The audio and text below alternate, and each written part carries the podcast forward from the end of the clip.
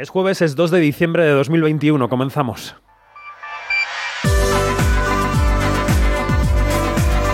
Quinótico. Cine, series y cultura audiovisual con David Martos. Onda Cero. Las 20 nominaciones del Buen Patrón a los Goya significan varias cosas. En primer lugar, ya lo sabéis, son un récord. Desde días contados, hace un cuarto de siglo, no se batía ese récord. Aquella película tuvo 19 nominaciones. En segundo lugar, mmm, despejan las nominaciones todas las dudas sobre la decisión de la Academia de Cine de cara a Hollywood.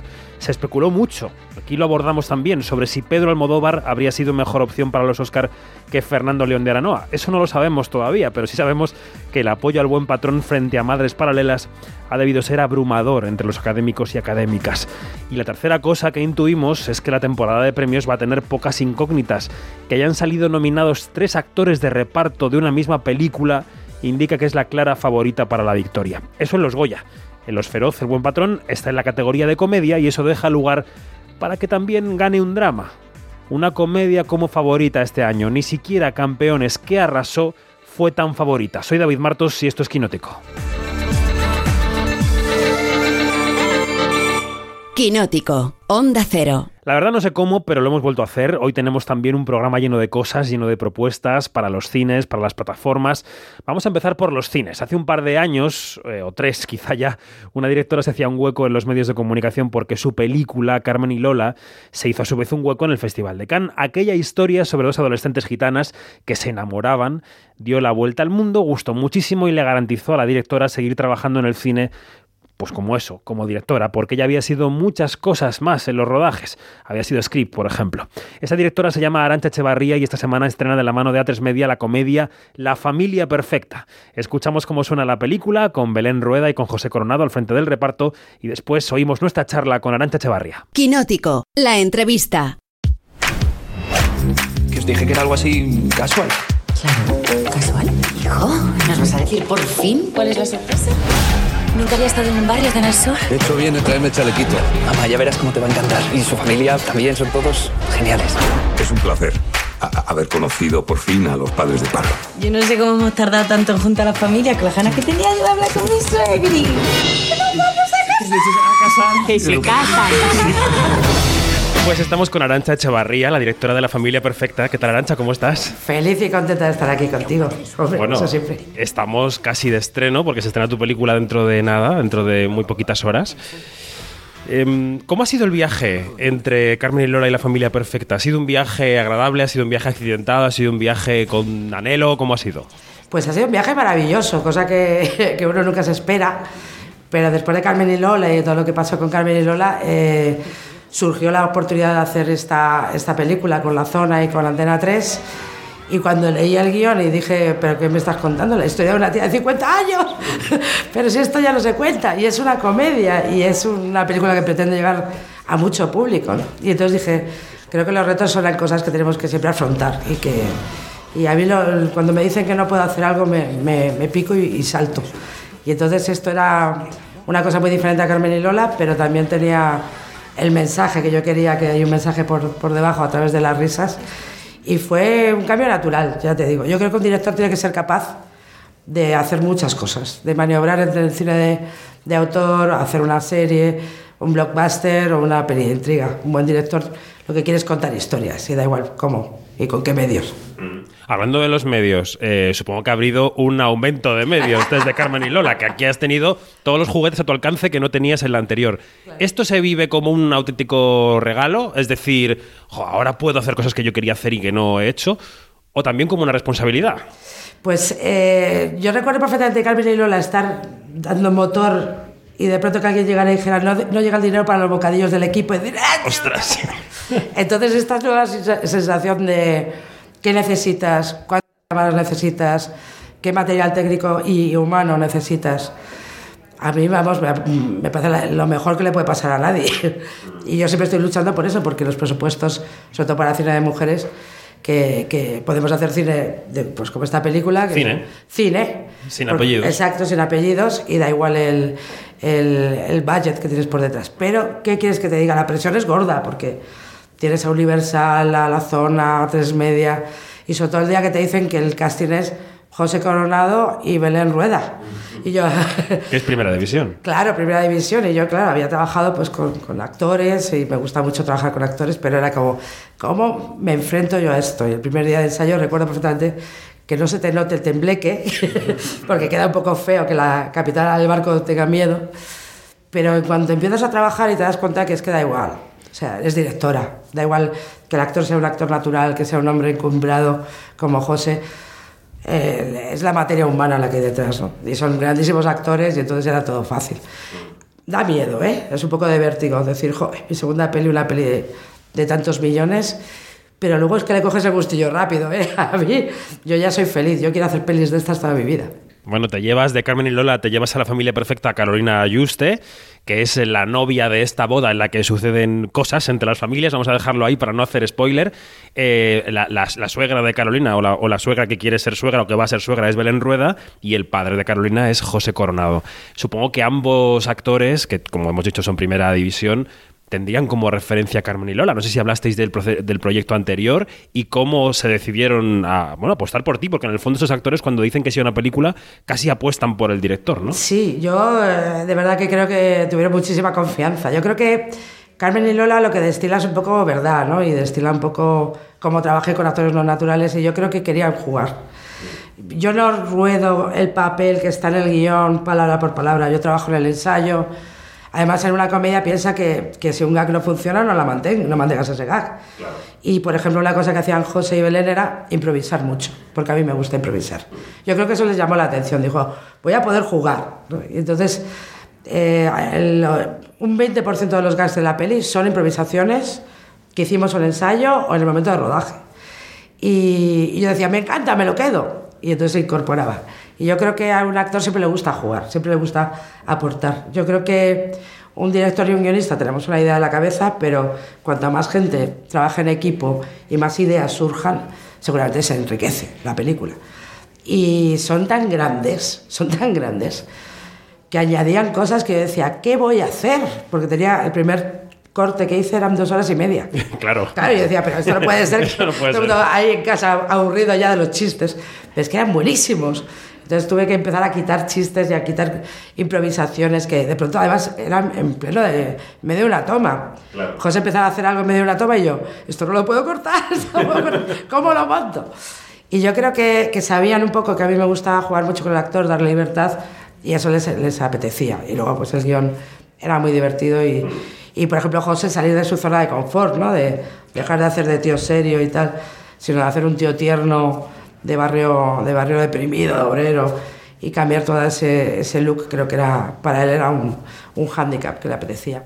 Tú decías que una directora tiene que ser capaz de hacer películas grandes, pequeñas, de todo tipo de géneros. Sois casi eh, artesanos del cine, ¿no? Como casi como ebanistas, que hacéis mesas con sus patas. Eh, en este sentido, claro, tú pasas de un proyecto muy personal, muy parido de las entrañas, a una cosa que no sé si llamarle encargo, pero se parece, ¿no? Es un, podría ser un proyecto ya concebido al que tú llegas. ¿Cómo se mantiene la esencia de una directora en un proyecto que en principio no pariste tú, pero que tienes que asumir? ¿Cómo se mantiene? Pues se mantiene marcando unas normas al principio. Yo dije, chicos, si me llamáis a mí, no voy a hacer una comedia española al uso, voy a intentar darle, que no sé si llega, pero sí un poco mi toque personal. Hay, hay una serie de planos, por ejemplo, son planos secuencia, hay una discusión en una pareja que de pronto en medio de la película que, que se va de la, de la parte de confort de todo el mundo y es un plano secuencia de, de cuatro minutos. Eso no es muy normal en las comedias españolas. Y yo dije, quiero trabajar más los personajes, quiero que tengan ahondar más en ellos. Y, y de, el guion era maravilloso, pero trabajamos, Olaz y yo, que ha sido una maravilla trabajar con Olaz, en dar aún más volumen a los personajes, darles más, más, eh, más patas para donde apoyarse. Y bueno, yo no sé si se nota, pero dentro de lo que se puede, he intentado que se vea que por debajo hay un mensaje, que te sales del cine pues con una buena sensación y también con, con un mensaje metido eh, eh, sobre, sobre que nunca podemos rendirnos y si deseamos algo tenemos que seguir por, luchando por ello y que la vida no se acaba cuando todo el mundo cree que se te ha acabado. ¿no? Y ahí está mi parte, ahí está mi toque, ¿no? que espero que, que se note. Intentamos hacer una película más como una comedia más francesa o, o más europea y jugar más a, personajes que a gags en un momento dado. El personaje era el, que tenía que ser divertido más que la situación, ¿no? Mm. Y en eso, pues espero haberlo conseguido. Hace tres años, cuando seleccionaban Carmen y Lola para el Festival de Cannes, charlábamos, charlábamos. Y tú llegabas al panorama y llegabas con muchísimas ganas y llegabas después de haber luchado mucho y de haber hecho muchos trabajos en el cine. Y en el momento en que estrenas esta segunda película, el panorama eh, ha pegado un vuelco por la pandemia, por la aceleración de la llegada de las plataformas, por el cierre de muchos cines. Em, ¿Eres optimista con respecto al, futuro de esto? Yo es una pregunta que hago mucho.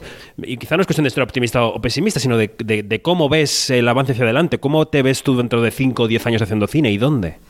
Pues eso es una buena, muy buena pregunta. Espero que el cine nunca desaparezca, como sí. siempre decía lo mismo con Carmen y Lola. ¿Cuándo he tenido yo la oportunidad de coger a un ser humano, meterlo una hora y media en una habitación, sin móviles, sin niños, sin padres, sin jefes y hablarle de tú a tú, mirarle a la cara y contarle mi vida. Mm. Es que te hace caso. Pues cuando ves en el ordenador tumbado que la pantalla está a tomar por culo de la cama y dices me meo y le das a la pausa, pues la comunicación es muy diferente. Yo espero y confío en que, esta, que se cree una simbiosis entre cine y plataformas. Es decir, que las plataformas permitan una vida en festivales y en cines de las películas y luego una segunda vida en las plataformas. Yo espero que sea ese el futuro. No puedo renegar que nos está dando de comer ahora las plataformas, que necesitan tantos contenidos que estamos, toda la industria del cine, felices. Pero por favor, esa sala, ese olor a palomitas, eso, eso creo que si lo perdemos, eh, se lo tendremos que contar a nuestros nietos. ¿Te, ¿Te imaginas? Antes la gente se reunía juntos y desconocidos en una misma sala. Pasó en poca ciencia ficción. Y ojalá no tenga que hacerlo, que no se lo tenga que contar a mis nietos. Ojalá, ojalá que este fin de semana vaya mucha gente a ver La Familia Perfecta. Arancha, muchas gracias. Gracias, a Mucha suerte. Quinótico, lo que tienes que saber. Después de hablar del primer estreno de la semana, vamos con todo lo que tienes que saber para estar al día, para lo que te sirve escuchar Quinótico, vamos, para saber de forma somera, pero divertida, por dónde va el sector del cine y de las series. Y la culpa de que lo sepas la tiene David Noriega. David, buenos días. Buenos días, David, ¿qué tal? ¿Todo bien? Todo perfecto. Bueno, hoy vuelvo a unir a la pareja artística de moda porque escuchando desde Valencia, Begoña Donat, buen día. Hola, buen día. Está la más viajera del programa que ha estado en el Cairo, en el Festival del Cairo. Eh, ¿Cuál es la relevancia del Festival del Cairo? ¿Cómo lo, mm, eh, no sé, cómo lo encuadrarías en el panorama internacional? Eh, pues no es que venga yo a descubrir aquí no sé, el sarcófago de, Cleopatra. El, festival ya tiene 43 ediciones, o sea que es un festival veterano.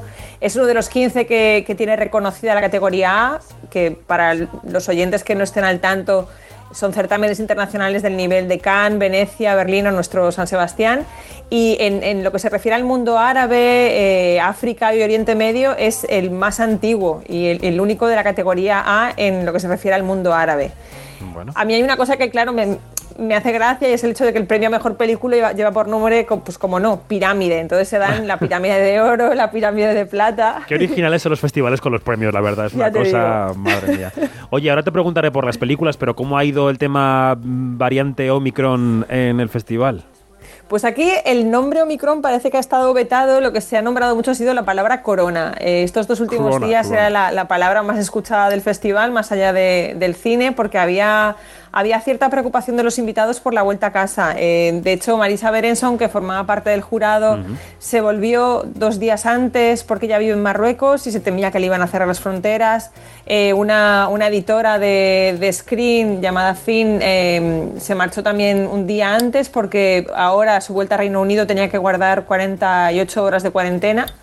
Entonces sí, ha sido ha enturbiado algo este, esta recta final del, del festival. Bueno, enseguida nos cuentas cómo ha ido en materia de cine, pero vamos con noticias porque esta semana hemos sabido que el nuevo proyecto de Juan Antonio Bayona Noriega lo va a financiar Netflix, mm. lo va a pagar el señor Netflix. El director de Lo Imposible va a reandar los pasos de Viven. Sí, seguro que muchos de nuestros quinóticos y de nuestras quinóticas conocen o les suena la tragedia del vuelo de la Fuerza Aérea Uruguaya, que, en el que viajaba un equipo de rugby que se dirigía a Chile y se estrelló en los, en los Andes hace 49, 49 años. Hubo 16 supervivientes y precisamente desde, desde, ese, desde esa zona, desde la zona en la que se estrelló el, el, avión, Juan Antonio Bayona ha anunciado que trabaja en esta película en la que intenta honrar la memoria de esos 16 supervivientes, pero sobre todo de las, de las 29 personas que, no, que fallecieron en el accidente y que no, y que no pudieron regresar. Bueno, esta semana eh, la verdad es que estamos un poco tristes por varias razones. La primera es que nos ha dejado el actor de origen rumano Florino Pitrescu. Sí, el actor que vivía en España desde hace más de dos décadas ha muerto a los 42 años de edad a causa de una leucemia que le diagnosticaron hace, hace un año, el año pasado. El actor ha participado en, muchas series de éxito como Mar de Plástico o La Unidad. Bueno, y ya lo saben también los quinóticos y las quinóticas, este pasado fin de semana moría Almudena Grandes, la escritora, la pensadora, la historiadora. Quizá no esté de más recordar que también eh, tuvo su, su, digamos, su obra tuvo un reflejo en, la, en el cine español, ¿no? Sí, el mundo de la cultura está, está de luto estos eh, días. La Academia de Cine fue una de las primeras eh, instituciones en comunicar la, la, noticia, en comunicar el fallecimiento de Almudena Grandes y aprovechó también para recordar su, su vinculación con el mundo del, del, cine. Ella era patrona de la Fundación Academia de Cine e incluso, a lo mejor mucha gente no lo sabe, estuvo nominada al Goya a Mejor Guión Adaptado junto a Vigas Luna por la adaptación de su primera novela, por las edades de, de Lulú. No fue la primera historia, la primera de sus historias que se llevó al cine, porque después de esta se adaptaron Malena es un nombre de tango, Los aires difíciles, Castillos de cartón, aunque tú no lo sepas, que era una adaptación del relato El, voca el vocabulario de los balcones y Atlas de la geografía humana también. ¿Tú eres del Mudena Grandes, eh, Begoña?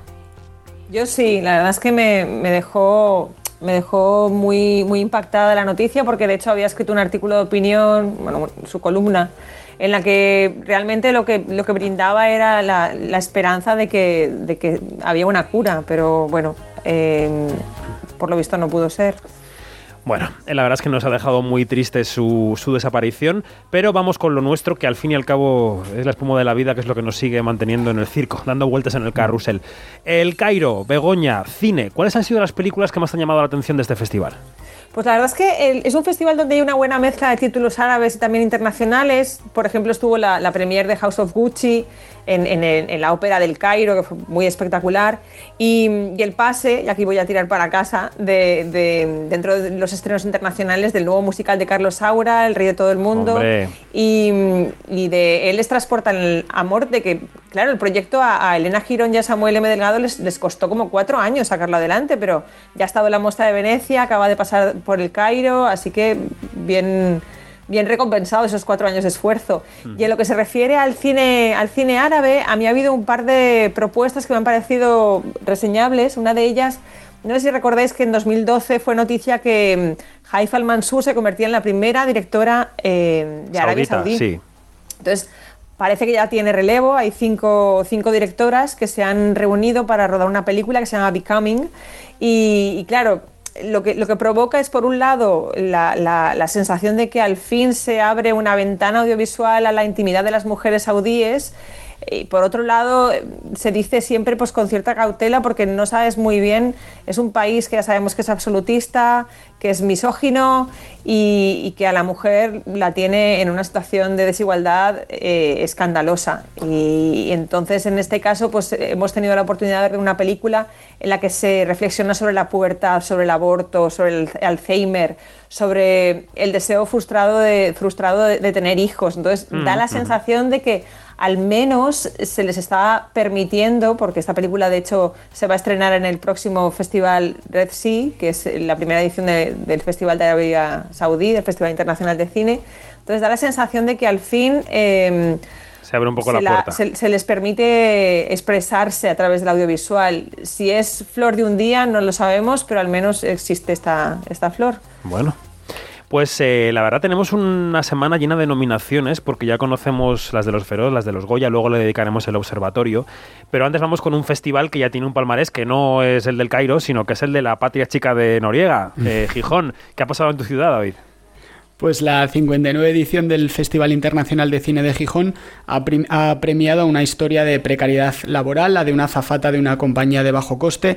La película se llama Riena Futré de Manuel Marrey Julie Lecostre, que ha ganado la sección eh, Retuellos por mostrar una realidad deshumanizada a través de la soledad de su, de su protagonista. En la sección Albar, donde eh, compiten cineastas consagrados, y Yenes Social, a un ensayo sobre el género de, de Denis Scott, se ha llevado el, premio. La mejor dirección ha sido para María Álvarez por Las Cercanas, una historia sobre dos eh, gemelas. La mejor actriz ha sido Anastasia Mudiasquiña por Olga y el mejor actor ha sido Jean-Michel Lemoyne por el documental Paulette Fritz. Bueno, esa película que ha ganado el festival Guiana Foutre está protagonizada por Adele Exarchopoulos, que es la, actriz de la vida de Adele, que mucha gente mm. conocerá, aquella película que ganó el Festival de Cannes. Y tenemos también palmarés de los Gotham Awards, que ya hemos hablado aquí de ellos, y ha arrasado una película que estuvo en Venecia que es The Lost Daughter, la hija perdida de Maggie Gyllenhaal. Sí, son los premios de, del cine independiente que se celebran cada año en Nueva York y que suelen ser un poco el, pistoletazo de salida a, esos, esa temporada de premios en Estados Unidos de cara a los Oscar. La ópera prima de Maggie Gyllenhaal ha arrasado, se ha llevado cinco de los eh, premios más importantes, el de mejor película, el de mejor dirección revelación, el de mejor guion y el de mejor interpretación eh, protagonista. Es, he dicho cinco, son cuatro, es la adaptación. no pasa nada, el amor nos puede por la película. es, la, es la adaptación de la novela de, Elena Ferrante y es una producción de Netflix. Eh, la eh, mejor interpretación protagonista, como decías, para Olivia Colman, que ha compartido el premio con Frankie Faison por su interpretación en The Killing of Kenneth Chamberlain. Es el primer año que, que estos premios eh, otorgan un premio a mejor interpretación protagonista, no hacen diferencias entre actores y actrices, pero bueno, han optado por esta decisión de repartir el, de repartir, de compartir el premio y la mejor interpretación de reparto ha sido para Troy Kotsur por Coda. Eh, Jane Champion ha obtenido un premio de honor como directora y el eh, fenómeno internacional de, de, Netflix también, El Juego del Calamar, se ha llevado el premio a mejor serie revelación. Una ceremonia en la que se premia a Jane Campion El Juego del Calamar a la vez es una ceremonia que me representa. Eh, Begoña, parece que esto de los premios únicos de interpretación que comenzó en Berlín mm, se va implantando no a la velocidad que parecía que podía ser, pero ahí va, ¿eh? Ahí va. Sí, sí, de hecho tuvimos un debate, recuerdo, el año pasado en Quinótico Y, bueno, que, parece que, va dando... A mí me parece que, vamos, que, no hay marcha atrás, que si se ha tomado la decisión en Berlín, en en Cinema Jove por tirar un poco por la patria chica. Sí, sí. y pues ya parece que, que va a ser algo mucho más extendido. Así que este debate lo tenemos superado. Te iba a decir que este es el quinótico número 289. En casi 300 quinóticos, ¿de qué no hemos hablado en este programa? De todo, de todo. Bueno, Noriega, si te parece, vamos con ese repaso semanal que hacemos a la taquilla americana. Nos deja noticias, diría yo, agridulces, porque parece que empiezan a funcionar películas que no son las de superhéroes, que estaban tirando del carro hasta hace poco, pero aún no funcionan las pelis indies o más intimistas al nivel que deberían, ¿no? No, efectivamente, este fin de semana además ha sido el, fin de semana festivo de, Acción de Gracias. Ha habido días de días festivos y los datos que te doy hoy son de miércoles a domingo para que nos hagamos una idea de, este, de este fin de semana largo. El primer puesto ha sido para, para Encanto, que ha recaudado 40,3 millones de dólares, seguido de Cazafantasmas Más Allá, que en su segundo fin de semana ha obtenido 35 millones y llega ya casi a los 88. Y el, el, tercer puesto ha sido para House of Gucci, que ha recaudado en estos cinco días 22 millones de dólares. Es en total, la taquilla americana en este, en este fin de semana ha recaudado 142 millones, que es verdad que es un dato mejor que el de, el de 2020, pero en 2020 apenas hubo oferta, pero se encuentra todavía muy, muy lejos de, 2019. Por estas fechas, Netflix, esto, Disney suele, suele estrenar una película bastante potente, como es el caso de Encanto, pero sin embargo, si nos vamos a 2019, cuando estrenó Frozen 2, Solo Frozen 2 recaudó 123 millones, millones de dólares. claro. claro es verdad que el contexto es, importante y no podemos obviar que estamos pues saliendo de una, de una pandemia con noticias sobre nuevas variantes, los, eh, no todo el mundo está, está vacunado, se quiere acelerar la vacunación de los, de los niños, que son los que van a ver este tipo de películas, y bueno, la, situación es diferente, pero es cierto que, eso de que ya no estén en el top esas películas de, superhéroes, pues también hace que, vayan a los cines otro, otro tipo de público que a lo mejor no se decanta tanto por esas películas de acción y que prefiere ir a ver a Lady Gaga o una película de, animación, ¿no? Bueno, citabas Cazafantasmas más allá, que llega esta semana a los cines, a ver qué tal se comporta aquí en España, porque la taquilla en España, ¿cómo va, David? Bueno, pues este fin de semana ha subido un, 15% respecto al fin de semana anterior, que había sido, había habido ahí un, pequeño batacazo, sí.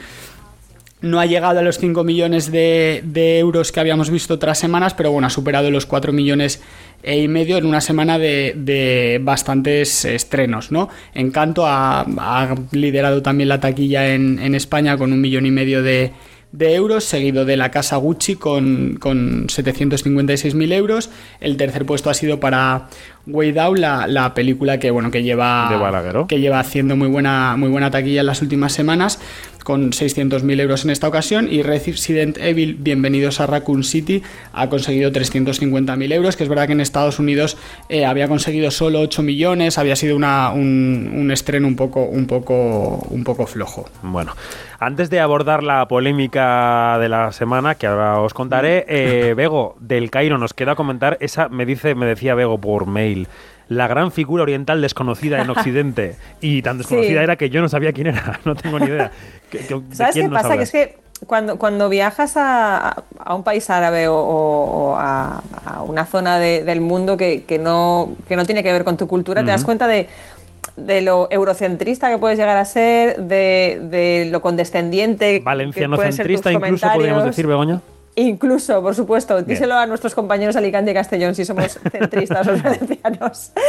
Y entonces mi gran descubrimiento, y ahora lo comparto contigo, ya pues vamos más allá, vamos a los oyentes, es A.R. Rahman. Lo, apodan el Mozart de Madras. Él, reniega de este título porque considera que, bueno, que no se puede medir con Mozart, pero eh, ojo, cuidado, este hombre... Em, es la persona que ha vendido más número de casetes en el mundo. No hablo de su país, hablo del mundo, porque ha sido compositor de multitud de canciones de películas de Bollywood y, en total ha sumado más de 200 millones de cintas de cassette. Bueno, suena como muy retro Pero no sigue vendiendo cassettes, entiendo, en el siglo XXI, ¿o sí?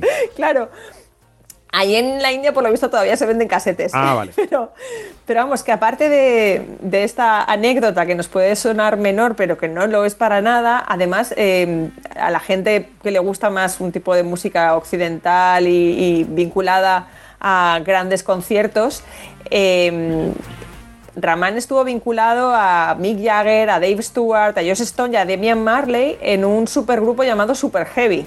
Hmm. Y ha colaborado con Michael Jackson, ha trabajado con, gente occidental que le ha dado una pátina, digamos, de, eh, pues eso, de, notoriedad en, la música de corte occidental, pero él su especialidad es la música oriental, los instrumentos que vienen de su país, la India, y cuenta con dos Oscars por la banda sonora y por la canción de Slamdog Millionaire, donde pudo explorar esos, sonidos, eh, esos sonidos orientales en una banda sonora de una película eh, pues que también arrojaba una mirada a la situación de, la India mm, desde la de un director británico. ¿Y ha estado el hombre en el Cairo? ¿Ha estado el hombre allí en el Cairo? Ha estado allí, lo he entrevistado, es, es un tipo humilde, eh, de hecho, me comentó que cuando conoció a Mick Jagger se sintió intimidado y digo, pero si tú has vendido más eh, casetes, que, él.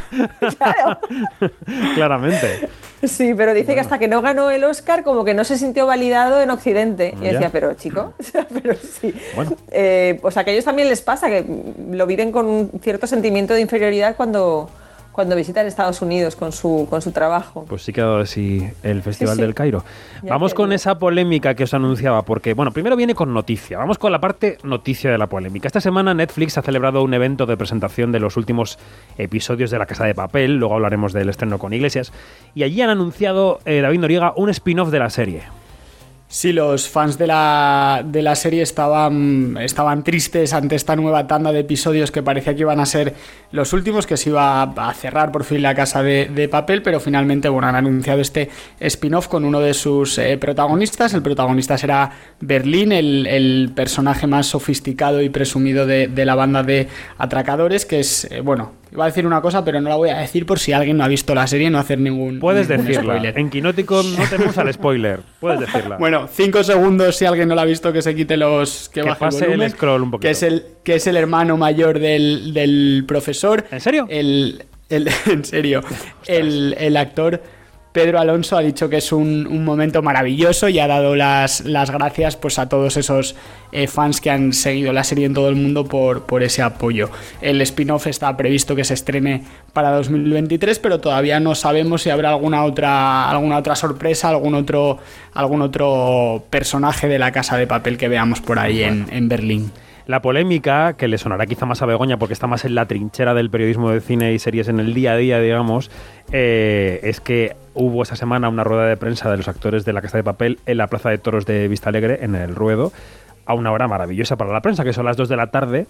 Una rueda en la que no dejaron a los periodistas tomar imágenes eh, y en la que no dijeron nada de este spin-off, nada en absoluto. Por la tarde había un evento fiesta, digamos, con su alfombra roja previa, en la que los actores dieron más entrevistas en la alfombra roja no dijeron nada del spin-off y luego ya en la fiesta, sin zona de trabajo para la prensa, como a las 11 de la noche, se anunció el spin-off, eh, cosa que a los periodistas les ha molestado un poco, a los compañeros que estaban cubriendo el evento, porque claro, se sintieron un poco como ninguneados, ¿no? Es decir, ya, pero es que, no, que la noticia se... ¿no? Begoña, claro, es que en los últimos años nos dais cuenta de que se está dando prioridad a los influencers antes que a los medios de comunicación de que les vale más un mm. tuit, o sea, eh, un servicio de marketing que un análisis periodístico de, la información. Yo es que es la sensación que me da, que cada vez hacemos menos, menos información o se nos deja cada vez hacer menos, meter menos colmillo y, hacer, o sea, ser, ser al final la, la, voz de su amo, o sea, ser una correa de transmisión de sus notas de prensa. Y, cuando ya ni siquiera te envían una nota de prensa, que lo que hacen es eh, pues darte el titular de que va a haber un spin-off, ya el papel del medio. Sobre todo, yo quiero mandar desde aquí un mensaje a los, eh, los compañeros y compañeras que trabajan de cara a la prensa en Netflix y las agencias, la agencia que tiene Netflix contratada en España, ¿no? Sé que yo sé de buena tinta que se baten el cobre por hacer lo hmm. mejor que pueden y lo mejor que saben eh, de cara a la prensa. Es verdad que a veces hay decisiones que se toman en ciertos despachos y que ellos tienen que lidiar con ellas.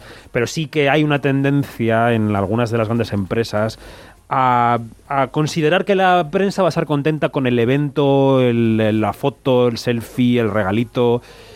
Y no, y no. Y eso puede ser un buen complemento para la chicha informativa, que es de lo que vivimos y lo que tenemos que difundir. No sé si os parece como a mí, o estoy yo mm, convirtiéndome en Woodward y Bernstein de repente, no, y que, luego al, lector le gusta leer diferentes puntos de vista sobre una misma noticia. Si tú lo que haces es copiar y pegar la nota de prensa que ha recibido, ¿dónde está ese, colorido?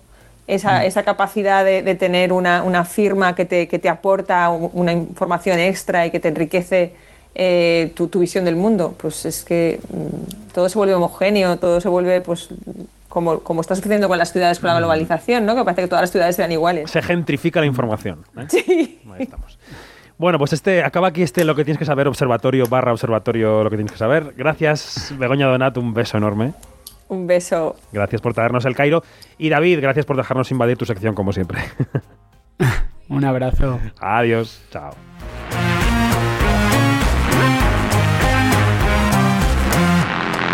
Quinótico. David Martos. Onda Cero.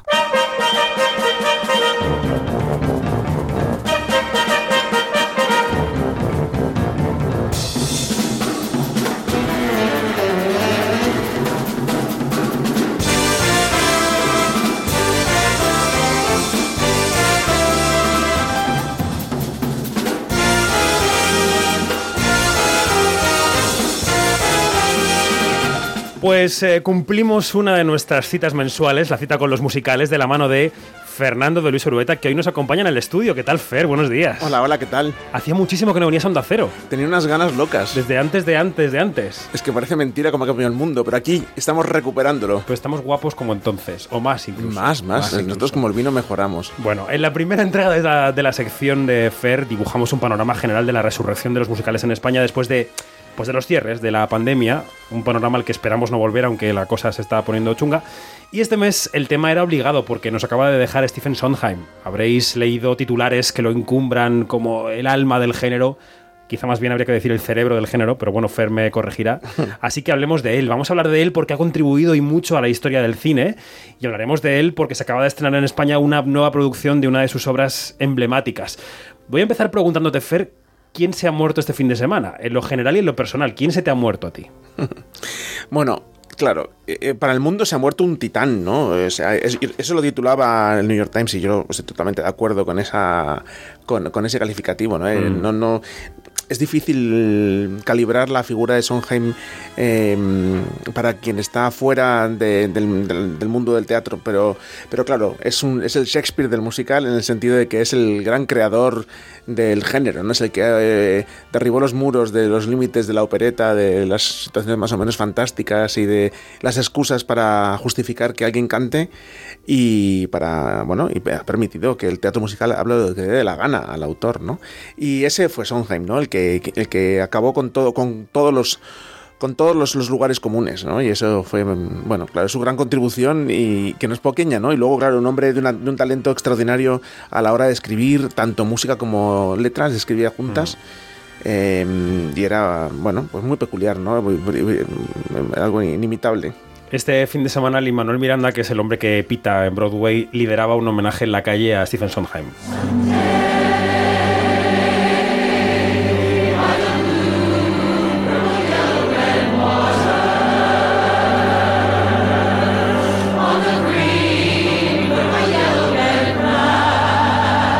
Te emocionaría ver este vídeo, ¿no, Fer, en redes sociales? Mucho, además, claro, esta canción, Leon Manuel Miranda no, no, la escogió por casualidad. Aparte que fuera domingo y escoger Sunday, eh, que también tiene un guiño también de autopromoción, porque en, la película que tiene recién estrenada en Netflix, Tick Tick Boom, pues hay, una, hay un, algo más que un guiño a esta canción.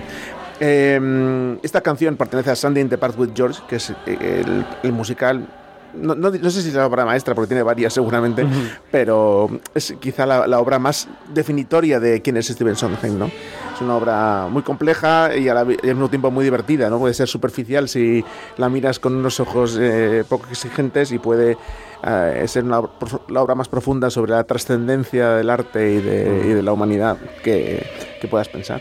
Ahora en tres minutos, después de una entrevista de una invitada que tenemos al teléfono, repasaremos un poco más extensamente la contribución de Sondheim al cine, pero me decías que sus comienzos ya estuvieron muy vinculados al medio, ¿no? Al cine. ¿Cómo empezó Sondheim? Sí, a ver, Sondheim eh, era un hombre de teatro totalmente. ¿eh? Su, él, empezó a escribir teatro porque su vecino era Oscar Hammerstein II, el mm. autor de las letras de Sonrisas y Lágrimas, El Rey y, y tantas otros, ¿no? Pero bueno, cuando empezó a trabajar profesionalmente, eh, uno de los primeros trabajos alimenticios que tuvo fue, fue escribir para, una, para la televisión, por una serie llamada Topper una serie de los años 50, o sea que empezó por ahí. Y luego, eh, bueno, él tiene, varias, colaboraciones eh, a, lo largo de la historia del cine, ha hecho algunos guiones eh, y demás, y, pero es muy curioso, luego lo, luego lo hablamos, pero es curioso porque a Sondheim decía que no le gustaban las películas musicales. que tiene narices, que tienen narices. Bueno, pues lo dicho, después profundizamos en la contribución de Sondheim al cine, porque ya nos espera al otro lado del teléfono una de las actrices de Company, la nueva versión del musical de Sondheim que dirige y protagoniza Antonio Banderas y que ya se puede ver en el Teatro del Sojo en Málaga. Esa es la cuestión, no es verdad. De lo que esto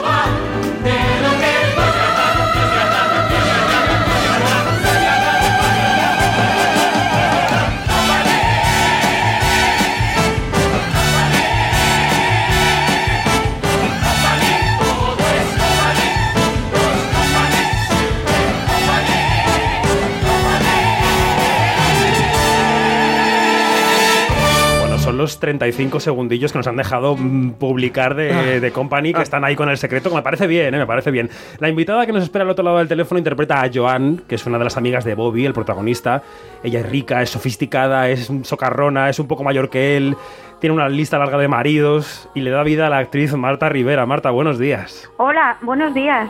Buenos días. ¿Cómo estás? ¿Qué tal? Muy bien. Aquí en Málaga, viviendo esta esta oportunidad que nos ha dado el señor Antonio Banderas de poder disfrutar de esta maravillosa obra que es Sonheim. Y levantando cada tarde el, de, compañía de quiero decir. Levantando cada día el telón y los fines de semana a veces dos veces. Ahora nos toca una semana también con más funciones de lo normal por el puente y todo, entonces claro. Ah, aquí estamos preparados. Tenéis una semana intensa por delante. Hola Marta, ¿qué tal? ¿Cómo estás? Hola. tenemos mucha ilusión de hablar contigo. Hombre. ¿Y eso? Hombre, porque nosotros que somos muy fans de Sondheim, muy fans de Company, muy fans de Marta Rivera, pues hombre, esto es un momento importante, claro. Oye, Marta, es la primera vez que haces un Sondheim.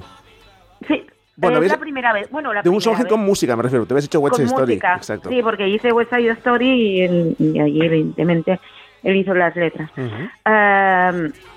sí, no había tenido nunca la oportunidad de, hacer un Sondheim. Estábamos aquí, David y yo, antes de arrancar, empezando a charlar sobre quién, quién era Sondheim y su figura y lo, y, lo importante que es para el género. ¿Quién es Sondheim para, para, para el teatro musical y para, para, para los que amamos este, este género? Pues es uno de los grandes maestros del teatro musical, sino el más gran maestro. lo que me gusta a mí de Sondheim es que, aparte de, de, darle importancia a lo que es la, música, le da mucha importancia a la música interpretada, digamos, a la interpretación de la música, ¿no? Y yo creo que yo soy una actriz que ha llegado a hacer todo lo que he hecho más que por cantar, por interpretar la, la, mm. música. Y, y, eso es lo que me gusta muchísimo de él, mm. ah, que su música necesita ser interpretada y, eso es muy importante. Para quien no lo sepa, el musical cuenta la historia de Bobby, que es un hombre que cumple 35 años, que en el momento en que se escribió... 50. 50. Ah, 50 en el nuevo montaje. Esto es un poco spoiler, ¿eh? Porque yo no lo sabía. en el montaje original eran 35, ahora son 50. Es verdad que está más ajustado a, a, lo que hoy sería una crisis de mediana edad, ¿no? 50 años. Exactamente. Eh, y allí aparecen sus amigos, no sabemos bien si son reales o ensoñaciones o qué, que le van contando las ventajas y desventajas de tener pareja, de no tener pareja, de estar solo en la vida, etcétera, etcétera, ¿no?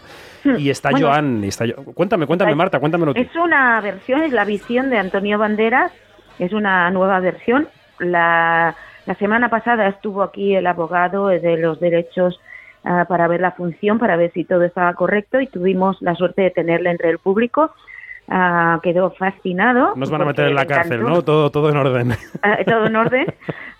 le encantó la versión, entendió la visión y el por qué había hecho las cosas que había que ha hecho Antonio. lo entendió todo, aunque no hablara español, pero lo entendió todo y nos dijo que seguramente a Sondheim le, le fliparía y de hecho le comentó a Antonio de grabar la función para podérsela enviar y para que la mm. viera. Y al día siguiente, o ese mismo, no sabemos si es esa misma noche o por la mañana, falleció Sondheim. Vaya, Sí, fue como un... Vaya coincidencia. Sí, sí, sí, sí, fue una coincidencia muy grande. En todo caso, tu personaje, Marta, es un personaje mítico de la historia del musical, tan mítico que el año pasado, cuando en plena pandemia Sondheim eh, cumplió años, tres actrices mitiquísimas le dedicaron este Ladies Who Lunch. Sí.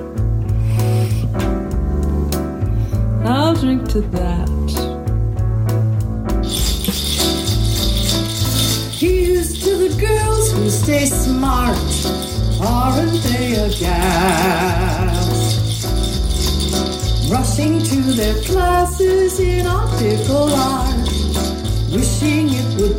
Eran Meryl Streep, eh, Christine Baranski y Odra McDonald. Eh, ¿cómo, ¿Cómo definirías tu personaje, Marta? Mi personaje es una mujer fuerte, una mujer con un par de, de ovarios, ¿no?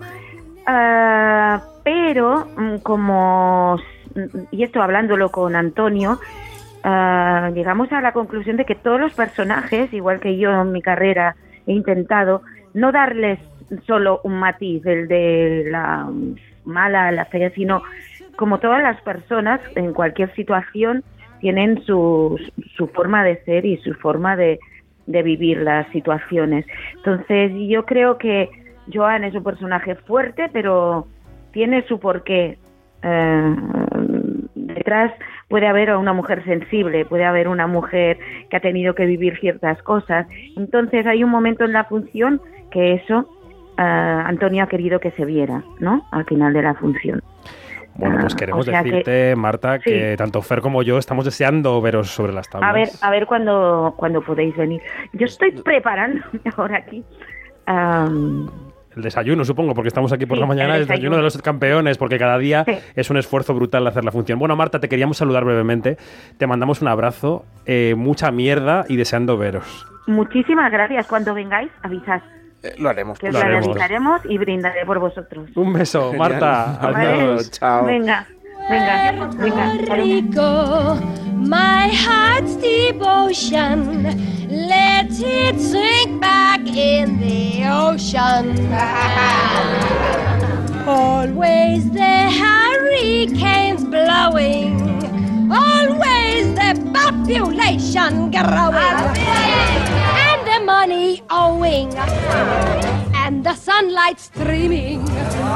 And the natives steaming. I like the island Manhattan. I know you do.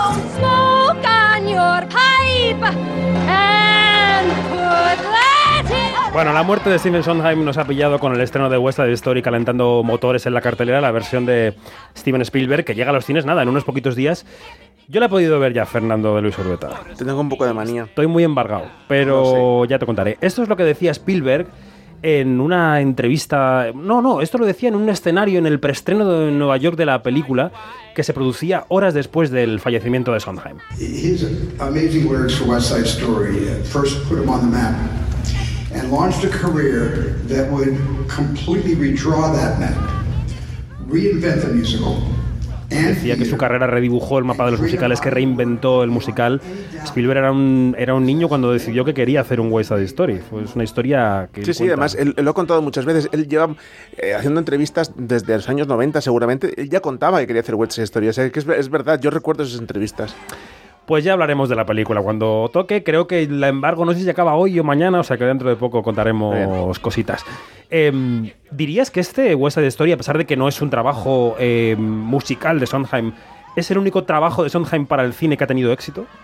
Sí, o sea, éxito rotundo, el West Side Story original de Robert Wise, claro, es una película súper mítica, ¿no? Y sí, sí, sin duda, o sea, evidentemente es una, no, no es una película original, quiero decir que es una obra de teatro adaptada uh -huh. al cine, ¿no? Y luego el resto de sus, de sus funciones, que han, que han desfilado unas cuantas por el cine, pues mucho éxito no han tenido, ¿no? Quizá algunas han funcionado en su momento un poquito mejor, quizá Golfus de Roma en su momento funcionó un poquito como comedia y tal, uh -huh. pero es verdad que es muy difícil adaptar a Sondheim, porque Sondheim es profundamente teatral. Entonces es llevarla al, al, cine es muy difícil porque hay un componente, bueno, escénico muy difícil de eh, diálogos paralelos, cosas que ocurren simultáneamente, que es muy difícil llevarlo a, ¿no? a la pantalla, porque la pantalla exige mucha realidad, ¿no? La pantalla es muy literal, mientras que el cine es muy evocador y muy, ¿no? Y se puede permitir, eh, bueno, pues muchas cosas que la pantalla es muy difícil resolver, ¿no?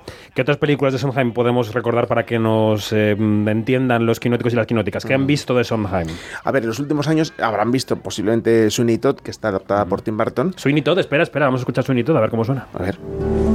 You see, sir, a man infatuate with love, her ardent and eager slave. So fetch the pomade and pumice stone and lend me a more seductive tone, a sprinkling perhaps of French cologne. But first, sir, I think a shave. Bueno, son Alan Rickman y Johnny Depp en esta escena de Pretty Women. Sí, eh, claro. Sweeney Todd es para mi gusto, junto con Sandy in the Park with George, su otra obra maestra. A mí me parece que fue un descalabro esta versión, tengo que decir, porque Sweeney Todd, para cualquier amante del, del teatro musical, le parece que es un, una pieza inmensa, porque tiene muchas, muchas es, facetas. Sí. Es, es divertida, es terrorífica, es romántica, es dramática, es trágica, es muchas cosas. Y a, Son, y, perdón, y a Tim Burton solamente le interesó la parte gótica, que la tiene, ¿eh? uh -huh. pero solamente se quedó con eso, ¿no? Y le despojó de todo lo demás, y, y sobre todo del humor. Sweeney Todd está cargada de humor, de humor muy negro, negrísimo, para, y es un un análisis de la sociedad. Es una obra sobre canibalismo, pero es, es que es, habla de eso, de cómo, las, cómo nos devoramos unos a otros ¿no? para sobrevivir. Y claro, eh, eso está contado en, en, clave de humor. Despejándolo de eso, te queda una historia muy negra, pero te cargas la mitad de la, de la propuesta, claro. Mm. También recientemente Into the Woods, ¿no? Con, también sí, con Meryl Streep. Into the Woods, eh, sí, estaba bien. Into the Woods tenía una cosa mmm, fresca, que estaba bien, estaba como simpática. Estaba, Meryl Streep se había currado como nunca, trabajó muchísimo la voz para, para, para, hacer ese personaje bien, porque era un personaje que ves a Bernadette Peters, que requiere un, trabajo vocal muy, muy, intenso. Es la historia de un montón de cuentos infantiles mezclados entre sí. O sea, hay un, hay un cuento creado por, los, por, por y, los otros autores en el cual se van entrelazando con el resto de cuentos, ¿no? Como Caperucita, con la Cenicienta, con... Y bueno, entonces es muy... Es muy está, la película está bien. Lo que pasa es un poquito plana. O sea, en realidad la obra de teatro viene a hablar de temas adultos, ¿no? Eh, está escrita en plena epidemia del SIDA, cuando estaba el SIDA en super mm, momento. Mm. La segunda parte habla muchísimo del SIDA sin mencionarlo. O sea, es una obra, pues eso, pues como lo pasa a Sondheim, que al final habla de muchos temas y la película se queda un poco planita, pero es, es resultona. Bueno, pues eh, fallecido Sondheim, eh, vamos a ver dos mm, películas más basadas al menos en su obra. Hay dos que están en in, the works, como dicen los americanos. ¿Qué dos películas son? Bueno, Richard Linklater, que os acordáis todos de Boyhood, eh, de la trilogía antes del amanecer, anochecer y todo Sí, pero yo decía Boyhood porque Boyhood está rodada, como sabéis, a lo largo de 30 mm, años o no sé cuántos años, ¿no?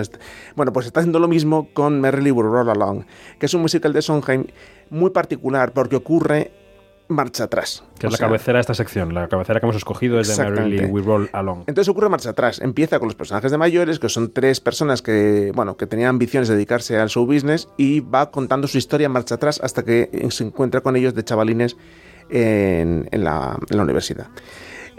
Entonces, el bueno de Linklater está aplicando el método Boyhood. Está rodando a lo largo de 30 años las tres episodios en los que se divide. También hacia atrás, claro, porque la gente va, creciendo. Exactamente. Entonces, ya tiene rodado al final, ahora la próxima parte rodará la mitad y dentro de 20 años rodará la tercera parte. Ostras. O sea que no sé si la veremos. Y la, segunda, y la segunda sonará algo parecido a esto.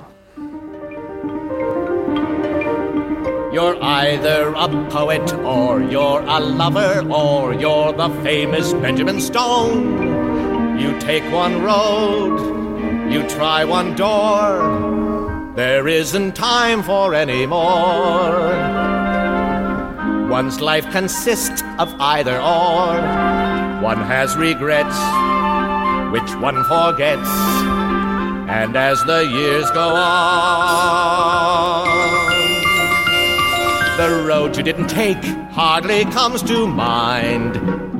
Este tema de la, puerta que no abriste, el camino que no escogiste, es un tema de Sondheim. ¿eh? Bueno, es que Sondheim, eh, sobre todo de lo que más habla en sus obras, es de incertidumbre. Yo creo que eso por eso es tan alucinante, ¿no? Porque todas sus, obras nos cuentan de personajes que están en un momento decisivo, ¿no? Ante una bifurcación, ¿no? Ante la duda. Y eso es de lo que habla constantemente, siempre, en todas sus canciones, en todas sus obras, habla de esto de gente que tiene que tomar una decisión vital, ¿no? Y de la importancia de, esas decisiones, ¿no? Dice en, Sunday, dice, no hiciste mal, pudiste escoger mal, pero no, no, era, no hiciste mal en escoger. Es decir, que Claro. Hay que mojarse. Hay que mojarse, ¿no? Aunque te equivoques. Pero este, esto, es lo que, esto es lo que viene a contar Sondheim constantemente. Bueno, es una figura clave en la cultura popular americana, popular, digamos, elevada, ¿no? Porque lo conocen en las costas. En el centro Sondheim es más desconocido, pero bueno, ha salido en decenas de películas, referenciado en series. Quizá de los últimos años me quedaría con este momento que vamos a escuchar. Eh, que cada tarde vive Antonio Banderas en el teatro. Es Adam Driver. Ah. La película eh, que contiene esta canción es Historia de un matrimonio.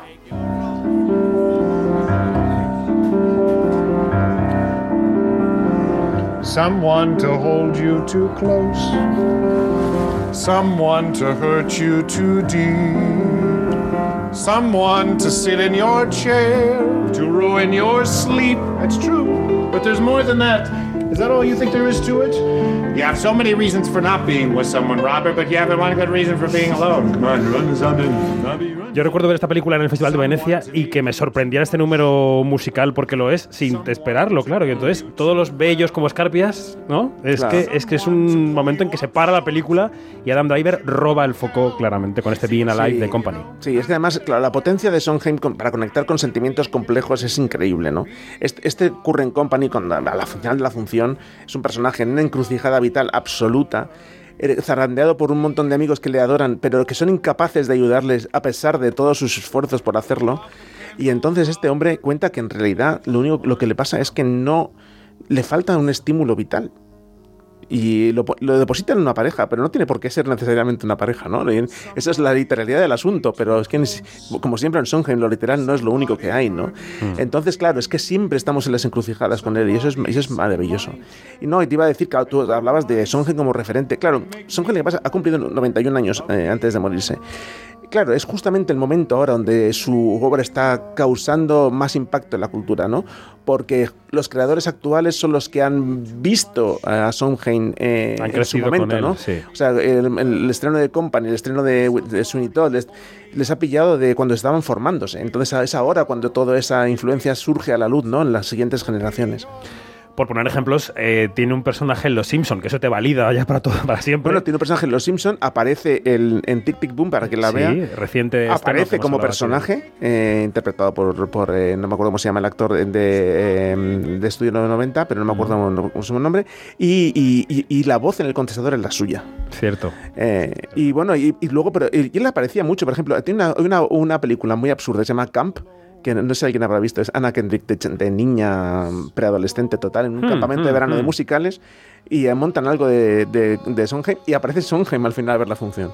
La filmografía de Anna Kendrick es una chica que quiere hacer musicales desde que era pequeña. Claro, correcto, correcto. Bueno, pues eh, ha sido nuestro pequeño repaso, homenaje a la figura de Stephen Sondheim, que nos ha dejado, como decíamos, a la edad de 91 años y, pero que no nos ha dejado en realidad, porque está ahí. Está sus musicales, Eso es lo bueno de, alguien así, ¿no? Él se va, se va. Se va en cuerpo, pero en alma, fíjate, aquí tenemos.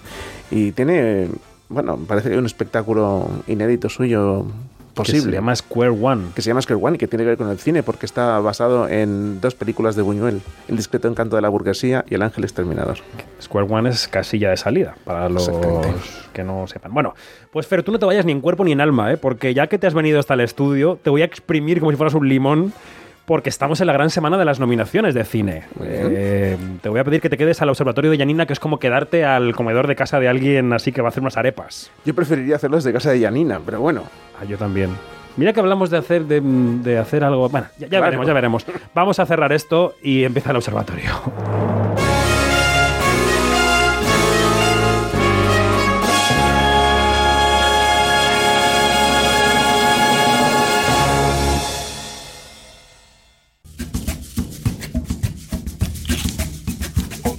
Quinótico, Observatorio en Bremen.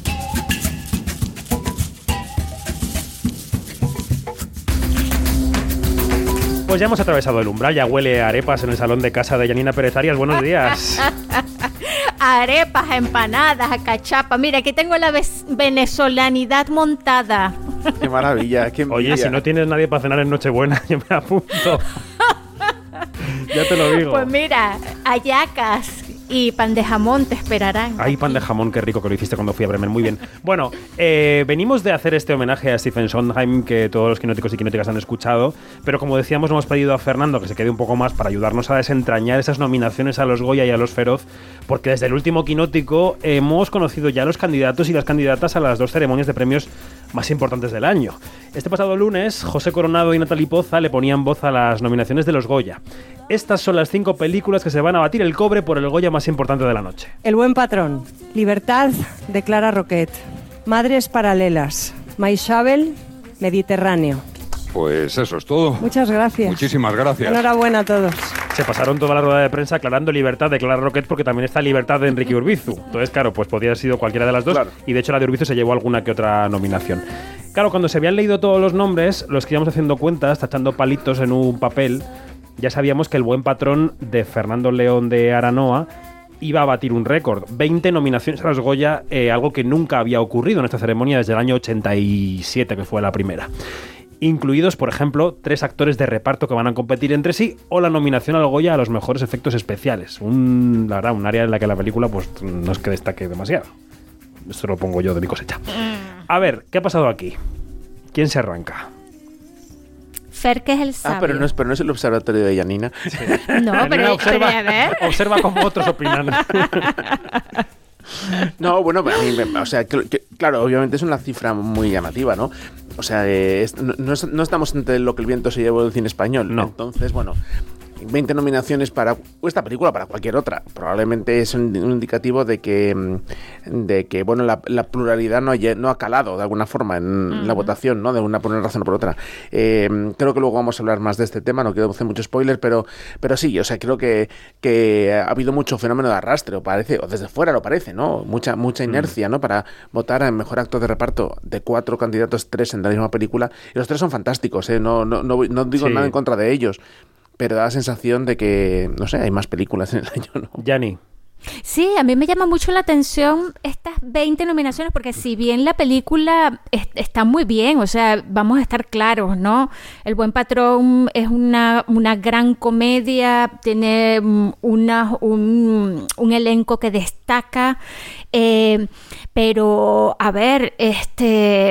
Eh, vuelvo y repito lo que dice, lo que ha dicho Fernando no hay una, no, hay, una diversidad, ¿no? Y entonces este, se da, da a pensar hasta qué punto estas 20 nominaciones es signo o de que están tratando de mm, justificar la polémica de, enviar esta película a, los, Oscars o si no ha habido la oportunidad de ver más películas porque muchas se han quedado tapadas, ¿no? Bueno, eh, hace un par de días publicaba un hilo en Twitter el guionista David Pulido, básicamente con un argumento. A los votantes no les da tiempo a ver todas las películas y votan por arrastre. Esto no lo voy a explicar yo, lo va a explicar él mismo. Está el teléfono, David Pulido, buenos días, ¿cómo estás? ¿Qué tal? Buenos días, ¿cómo estáis? A ver, este hilo que tú has hecho en Twitter eh, ha sido un arranque de sinceridad, te va a traer algún problema, ha sido algo que querías compartir, ¿cómo ha surgido? Pues eh, problema de momento ninguno. Yo lo que estoy viendo es pues gente que, que, efectivamente está abriendo el debate y proponiendo nuevas cosas, coincidiendo con algunas, y creo que eso es muy bueno. Y en mi caso ha sido eh, un ejercicio de reflexión, ¿no? Eh, de ver que es un fenómeno que llevamos varios años recurrente y entonces intentar entender por qué se produce, ¿no? Aquí estabais hablando cuál es si hay no sé, como una especie de mm, intenciones, ¿no? O, con conspiraciones en un momento determinado, o, si tiene que ver más, que es lo que al final em, es mi análisis, puedo estar errado, pero creo que es fácilmente comprobable y solucionable en el sistema en que tenemos los académicos de votar, ¿no? En las circunstancias en que lo hacemos, en las posibilidades que tenemos y en ese propio método, o sea, en, ir justo al, propio proceso de, eh, del académico en el ordenador intentando votar las películas eh, para ser nominadas. Pero claro, que hay, varios, hay varias cosas, ¿no? La primera es que, efectivamente, estoy de acuerdo contigo, la academia no es un cuerpo único, son muchos átomos y cada uno vota por razones distintas. Luego está la parte técnica, ¿no? Que puede ser más fácil o más difícil votar o aclararse mejor o peor o ver más fácilmente las películas que quieres votar en la, en la herramienta que tengáis que no, que no conozco. Y la tercera es, claro, em, ¿cuántas películas del año hay que ver para tener un juicio suficiente de cara a emitir una votación en unos premios? Tanto los Feroz como los Goya como cualquiera. No sé, David, ¿qué es lo que piensas? Claro, vamos a ver. Em, eh, es verdad, como yo, yo me he detenido en este proceso obviando otros fenómenos que creo que, tienen eh, o que explican muy bien lo que está ocurriendo. El primero, pero no me gustaría solo detenerme ahí, es que son 160 películas las candidatas. O sea, 160. 160 en las que muchas de ellas salen en el último trimestre, la mayoría además, en una cosa acumulación. O sea, es literalmente imposible ver las 160, ¿no? Entonces, eh, no se establece un mínimo de películas que tú tengas que, ver para votar. No, no, es un festival donde el tribunal, eh, el jurado, perdón, eh, las tiene que ver todas para emitir el veredicto, ¿no? Entonces, evidentemente ya partimos ahí de ese sesgo, ya parte de la propia subjetividad, ¿no? Que, para gustos los colores, la imposibilidad física de verlas todas, pero que no, esto no es una disculpa hacia el académico, es que lo que quiero transmitir también a, a toda, a toda la audiencia es que sería imposible para cualquier persona, ¿no? Eh, mm. tener, tener, tener esa baza. Luego, otras dos cosas así eh, muy breves, pero una es, efectivamente, hay campañas, hay campañas y hay películas y entonces, eh, pues la gente mueve cuáles son los favoritos. Entonces, cuando una persona tiene más amistades, más contactos o, pertenece a un determinado grupo, eh, lobby, o pues, pues va a tener más apoyo, va a tener más notoriedad. Y también las fechas que estamos hablando, ¿no? Películas que salen tarde o que no se han podido estrenar para el gran público, se les oye menos. Aquella que se estrena un mes antes de que empiecen a moverse, de repente eh, la recuerdas mucho más, la tienes más presente. O sea, esas cosas son evidentes. Mm. Pero el propio proceso, que es eh, lo que yo me detenía, eh, que eh, brevemente explico, y es que los académicos tenemos que ir eligiendo de repente en tres semanas, votando mm, lo hacemos todo de una, porque si no el sistema ya es muy, comple muy complejo, vas seleccionando cada categoría, mejor película, y te aparece un scroll de 160 nombres y tú puedes elegir hasta cuatro películas. Mejor actor, y aparecen ahí unos 160, porque a lo mejor hay documentales que no, que no se presenta actor, pero hay 100. Lo mismo, hasta cuatro. Y así hacerlo 28 veces. Entonces es un proceso donde al final es muy poco intuitivo, se te olvidan nombres. Porque tú en el momento vas a votar y quién más era y, cuál me gustaba. Eh, empiezas a cansarte también. Bueno, aquí voy a votar, no sé mucho, dos, aquí una, aquí tres. Y al final, eh, tú tienes la sensación de haberte perdido en el proceso. Yo decía en, Twitter que es un fenómeno que pasa en los exámenes tipo test que todos los estudiantes nos podrán entender, ¿no? Que cuando llevas eh, 50 preguntas, tú ya no estás valorando cada opción. O sea, ya hay una cosa de, bueno, aquí están hablando de, aquí están hablando de China, China siempre cae, marco China.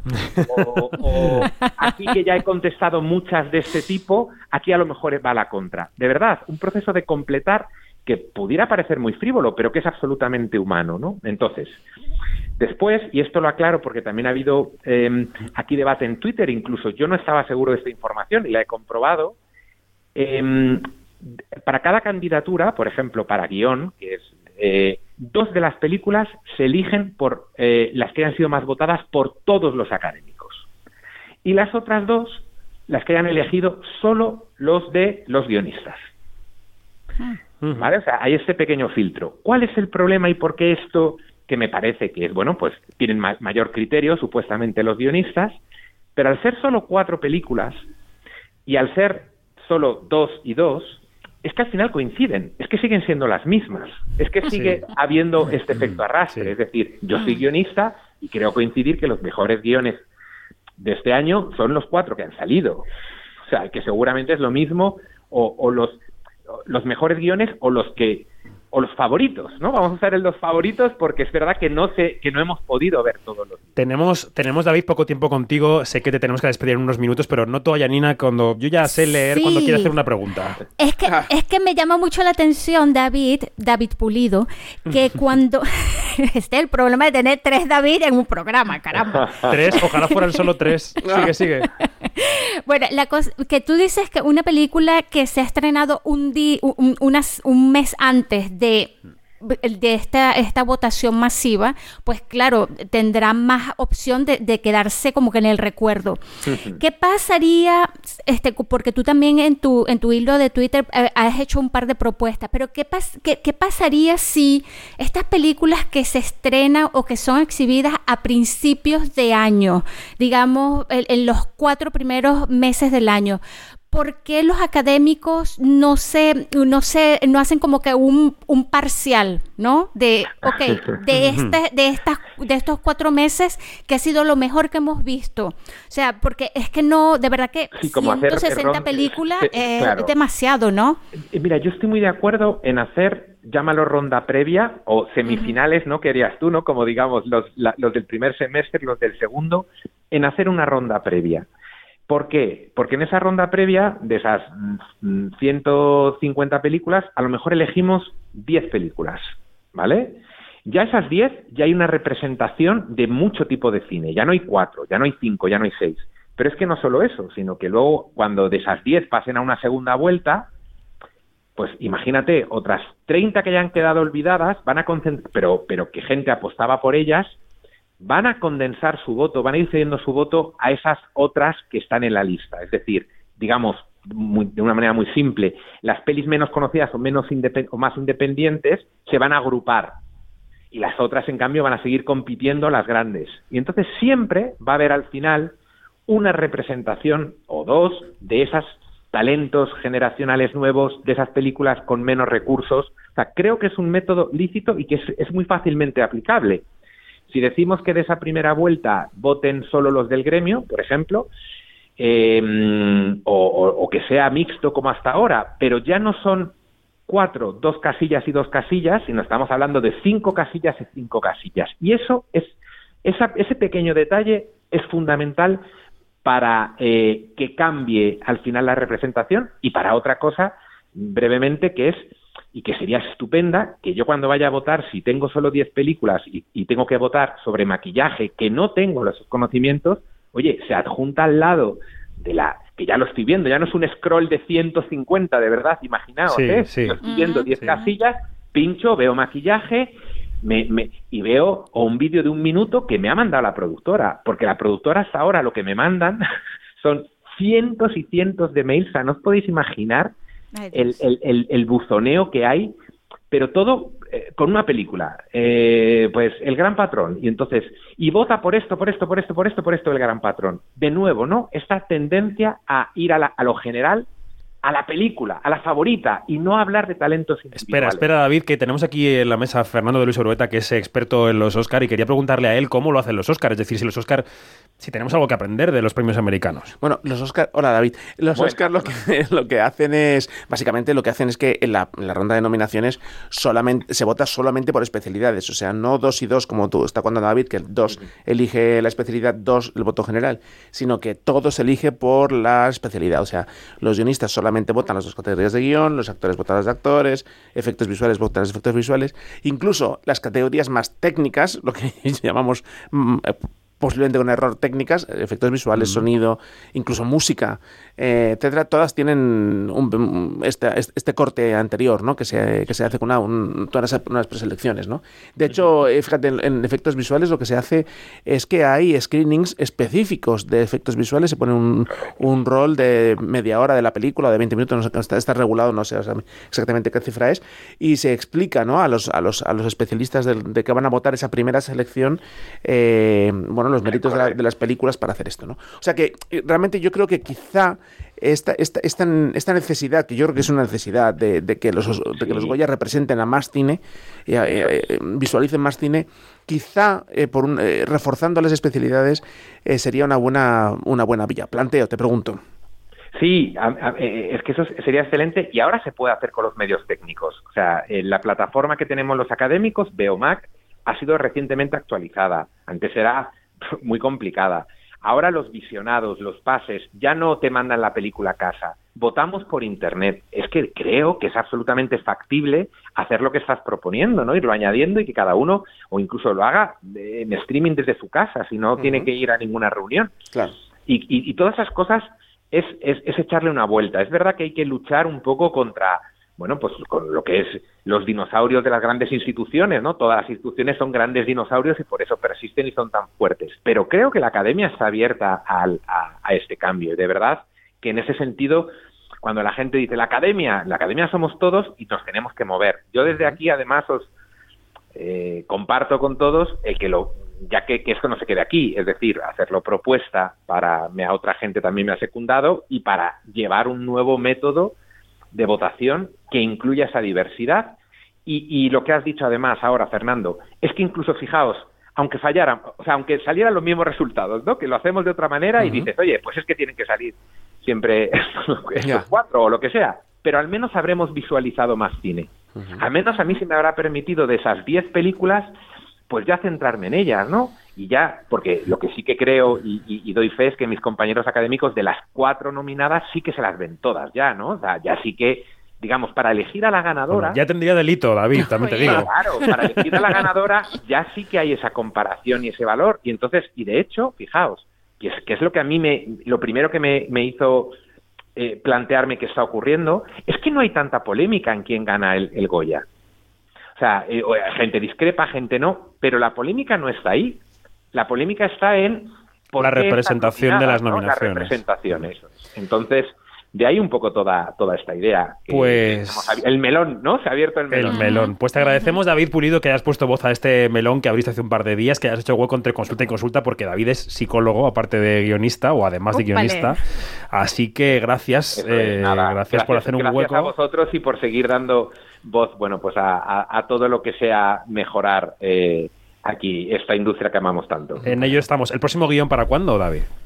Bueno, eh, rápidamente. Hay, hay, varias, hay varias cosas en, hay varias cosas en marcha, pero todavía no, no hay, no hay un plazo. Pero hay, luego me coincidirán, saldrán fuera de plazo y ya sabemos con estas cosas que estamos. Algún premio te cayó por tarde para la ira, o sea que eres conocedor de cómo funcionan los premios. David Pulido, muchas gracias. gracias. Un abrazo, chao. Un abrazo, hasta luego. Bueno, pues eh, dicho todo esto, que es interesante, eh, el buen patrón lo tiene hecho ya esta temporada, Fer, Janina, ya va a ser la película del año punto adiós. Pensemos en el año que viene. Hombre, es un poco aplastante, ¿no? Igual hay gente que le coja manía y le pasa como a La La Land, ¿no? Y de, repente... Enemigos míos de toda la vida. Tal. Pero, pero claro, pero en fin, es que es, demasiado, es demasiado apabullante, ¿no? O sea, no hay, no hay, no hay, no hay juego.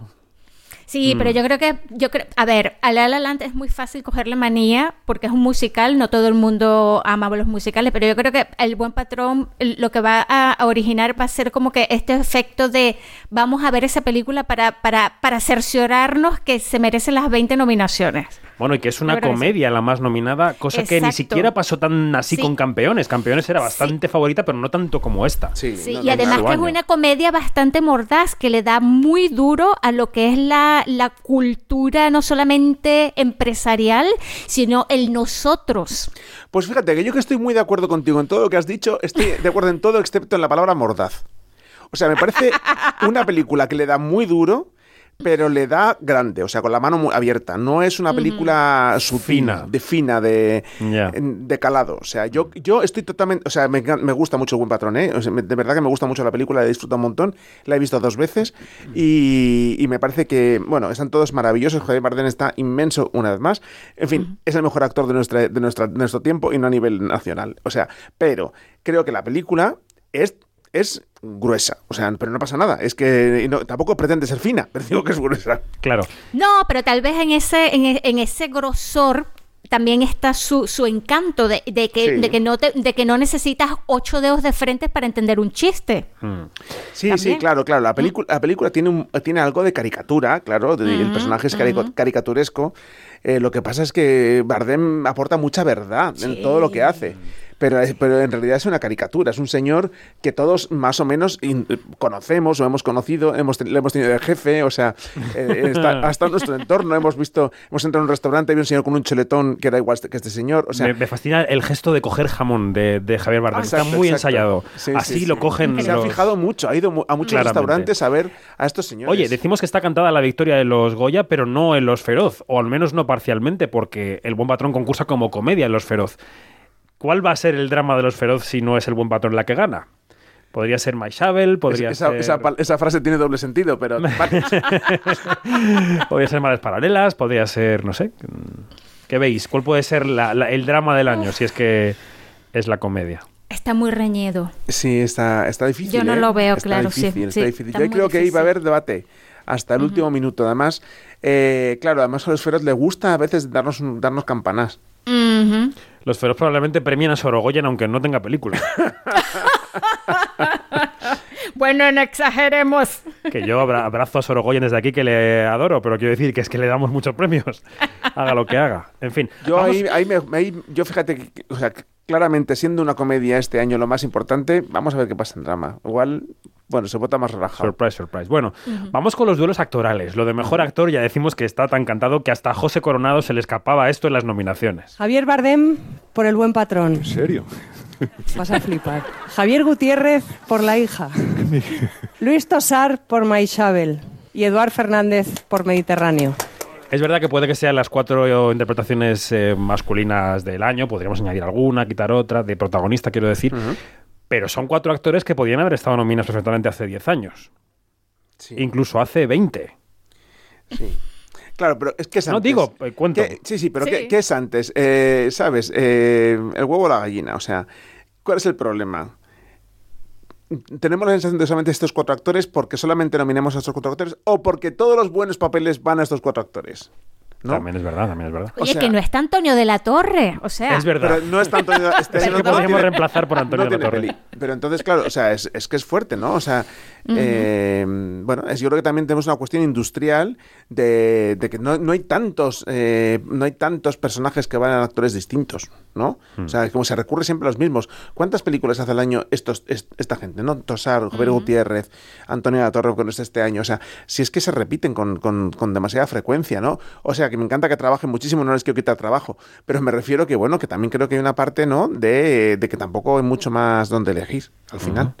Bueno, en las actrices hay otro panorama un poco distinto, vamos a escucharlo. Emma Suárez por Josefina, Petra Martínez por La vida era eso, Penélope Cruz por Madres Paralelas y Blanca Portillo por Maisabel. Bueno, aquí está Petra Martínez, que es verdad que es una veterana, pero que no eh, suele estar en estas lides nominada, ¿no? Bueno, era, un poco inapelable que estuviera Petra Martínez. Hubiera sido ya un poco de mm, tirarse por el mm, viaducto, ¿sabes? Porque, hombre, es que viene, viene premiada en muchos festivales internacionales. O sea, no obviarla hubiera sido muy, muy, muy, fuerte, yo creo, ¿no? O sea, claramente soy, sí, claro, quizá aquí en Más Suárez sea la que me ha sorprendido a mí un poquito más, que podría haber sido otra, quiero decir, porque es una película que ha sonado menos. Roberto Álamo, que, es su contraparte en la película, está nominado al Feroz. Sí, es verdad. Como mejor actor, por Correcto, pero bueno, que es una película que ha sonado menos en general, que ha tenido un recorrido más corto, ¿no? Que está, está en ello y, bueno, pero ven, a mí lo que me sorprende muchísimo es la ausencia de Tamara Casellas eh, como mejor actriz revelación, porque iba a estar escrita en revelación con Ama. Que sí, está en los feroz. A mí me parece que es claramente uno de los personajes del año. Y la de Marta Nieto con tres. Marta Nieto, que, Marta Nieto creo que está impresionante. Que también está en los feroz. Y, yo, creo, yo creo que mm, bueno pues mm, bueno pues debería estar creo que el, trabajo de ambas es mm. extraordinario exacto y falta mencionar a Ricardo Gómez por el sustituto que está en Los Feroz, que es quizás la renovación que mm. también aportan estos, estos premios. Eh, con estos mimbres, bueno, parece que el premio en todas partes va a ser para Bardem y el de mejor actriz, ¿para quién va a ser? Ah, esa es una buena pregunta. Janina me decía por bilateral estos días: una actriz tiene mi voto, ¿lo vas a decir en antena? Este, pues sí, a ver, es que, es que claro, mira... ¿eh? Puedes no decirlo si no quieres, ¿eh? ¿eh? No, bueno, eh, tú sabes que Marta Nieto es una de mis favoritas, pero también Petra está... O sea, esa actuación de esta mujer ha sido tan... Me ha tocado tanto. Mm. O sea, es... ¡Wow! Es una actuación muy contenida la de Petra Martínez. La película se estrena la semana que viene. La vida era eso, una película muy difícil. con, em, con bueno pues con, con, pretensiones pequeñas. Una historia pequeña, pero de regreso al, hogar, de regreso a las raíces, también de descubrimiento. Sí. a mí es una película muy delicada. No es una película muy fácil en el sentido de que es de que se, se, quita, entonces cuesta un poquito tal. Y creo que además creo que además eh, la película hasta un avanza se diluye un poco. O sea, em, es muy interesante el planteamiento y, te lleva una cosa muy interesante y una reflexión muy, muy bonita, pero quizá en la literalidad no le falte quizá al final un poquito más de, chispa. Sí, sin embargo, fíjate, y sin embargo es una película que se te queda colgada.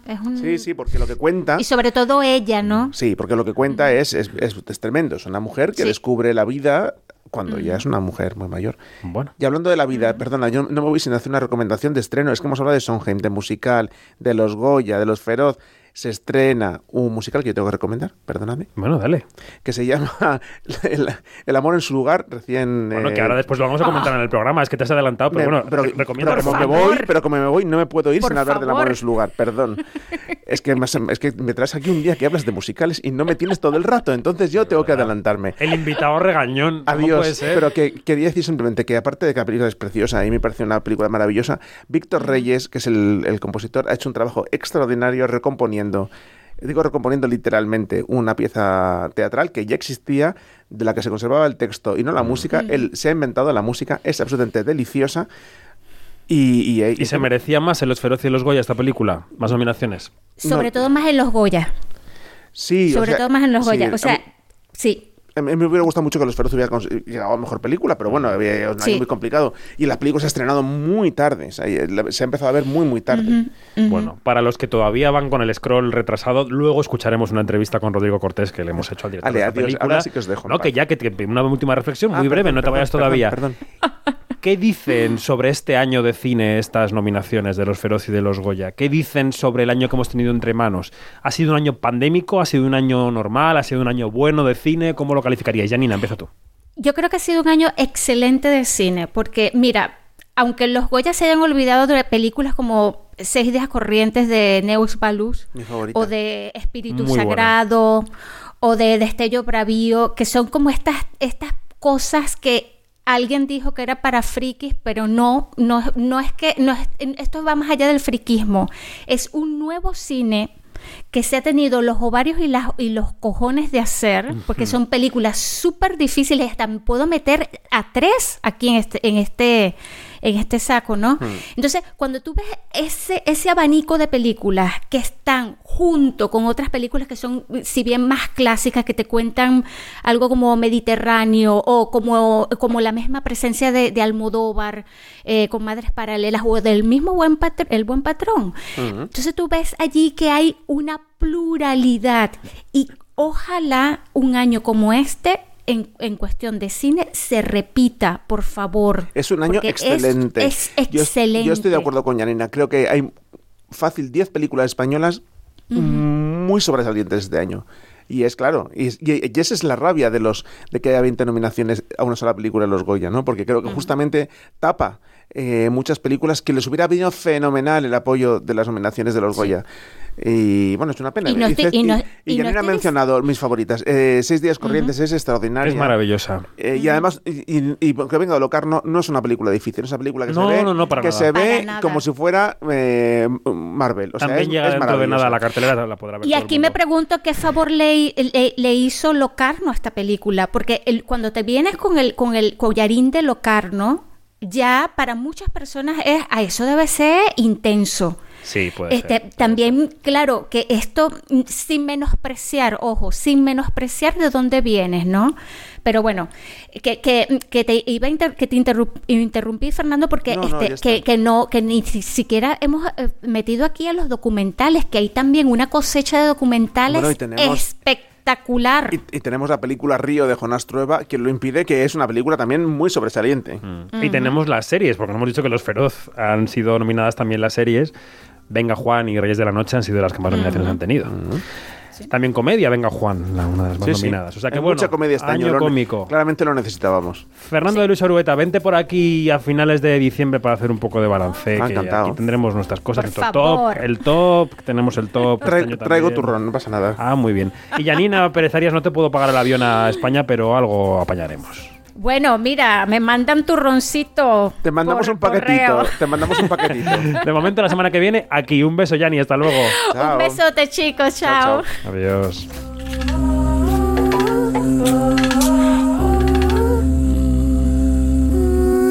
Quinótico, lo que se estrena.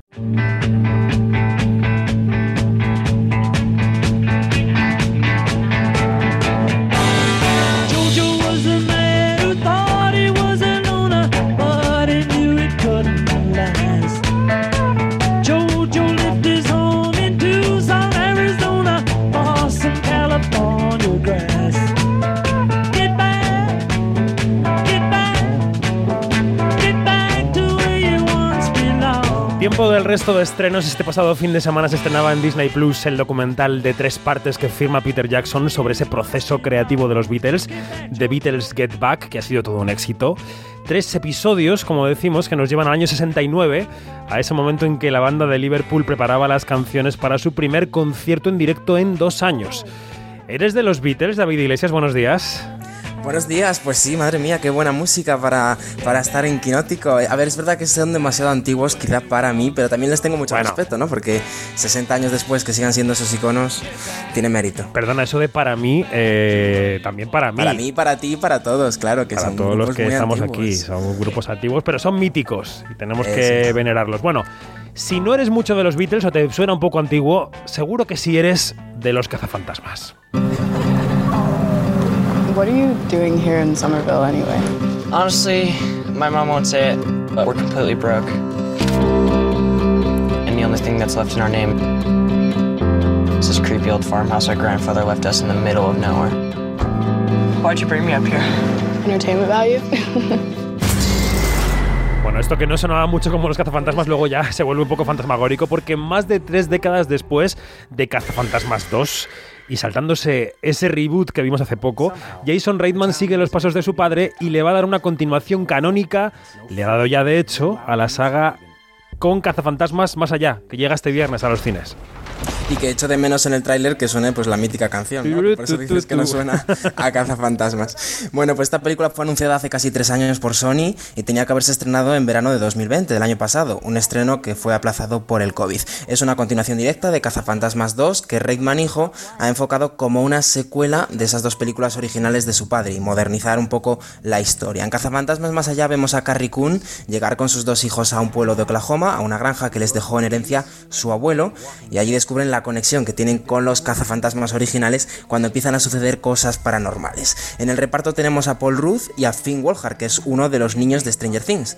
Además del reparto original de Ghostbusters, regresan Sigourney Weaver y tres de esos cuatro cazafantasmas originales, Bill Murray, Dan Aykroyd y Ernie Hudson, es decir, todos excepto Harold Remis, que pues falleció en 2014 Si antes, bueno, también falta por ahí Rick Moranis, pero en fin, casi casi completo el reparto. Si antes mencionábamos La familia perfecta, hay que decir que otra comedia española, catalana por precisar, llega a la cartelera. Se estrenó en Locarno con premio para los actores y ahora compite por ser la mejor comedia en Los Feroz.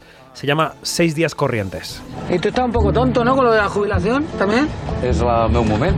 Tu moment ni hostia. Jo no tinc cap problema. بديا غير الاثنين الصباح هي هي فين ويسقى الزريغ السيمانه نجر مزيان No uriɣ ayen ad d-iteffeɣ Meẓyan. I aquesta enzima serveix per mantenir la memòria i la libido. Dues cuillaradetes de Oye, ¿de qué va esta película de Neus Bayús, David? Pues es una comedia con enfoque realmente documental, porque se centra en la vida cotidiana de tres trabajadores de una pequeña empresa de fontanería en las afueras de Barcelona. Está dividida en seis capítulos, cada capítulo es uno de los días de la jornada laboral durante una semana de estos trabajadores. Y ha sido además David rodada con actores no profesionales, sino anónimos, personajes reales que consiguió la directora Neus Bayús pues en, en una especie de casting especial que hizo en la propia escuela de fontaneros. Sí, este verano cuando entrevistábamos a Neus Bayús a su paso por, por el Festival de Locarno, nos contaba que había hecho una especie de casting con mil fontaneros reales y la verdad que lo que le acabó saliendo es espectacular. Es una película que habla, so- habla sobre las relaciones laborales, sobre el racismo también, sobre la aceptación. Muy recomendable, seis días corrientes. Y de Locarno vamos a Venecia, porque allí pudimos ver lo nuevo de Paolo Sorrentino. Esa película se llama Fue la mano de Dios. Amore, non correre! Non ti preoccupare, va! Ti sei fatto grande. Guarda. Bueno, como ocurría la semana pasada con El poder del perro de Jane Campion, es una cinta financiada por Netflix que por tanto llega ahora a los cines, pero que llegará dentro de muy poco a la plataforma. En la que el director italiano presenta un drama inspirado en su propia vida y en la admiración que siente por Maradona. Sorrentino retrata la Italia de su juventud en el Nápoles de los años 80 a través de un alter ego, un joven llamado Fabieto, que es interpretado por Filippo Scotti, un joven actor italiano. Y vemos la historia que el director ha contado en varias entrevistas en las que ha asegurado que Maradona le salvó la vida.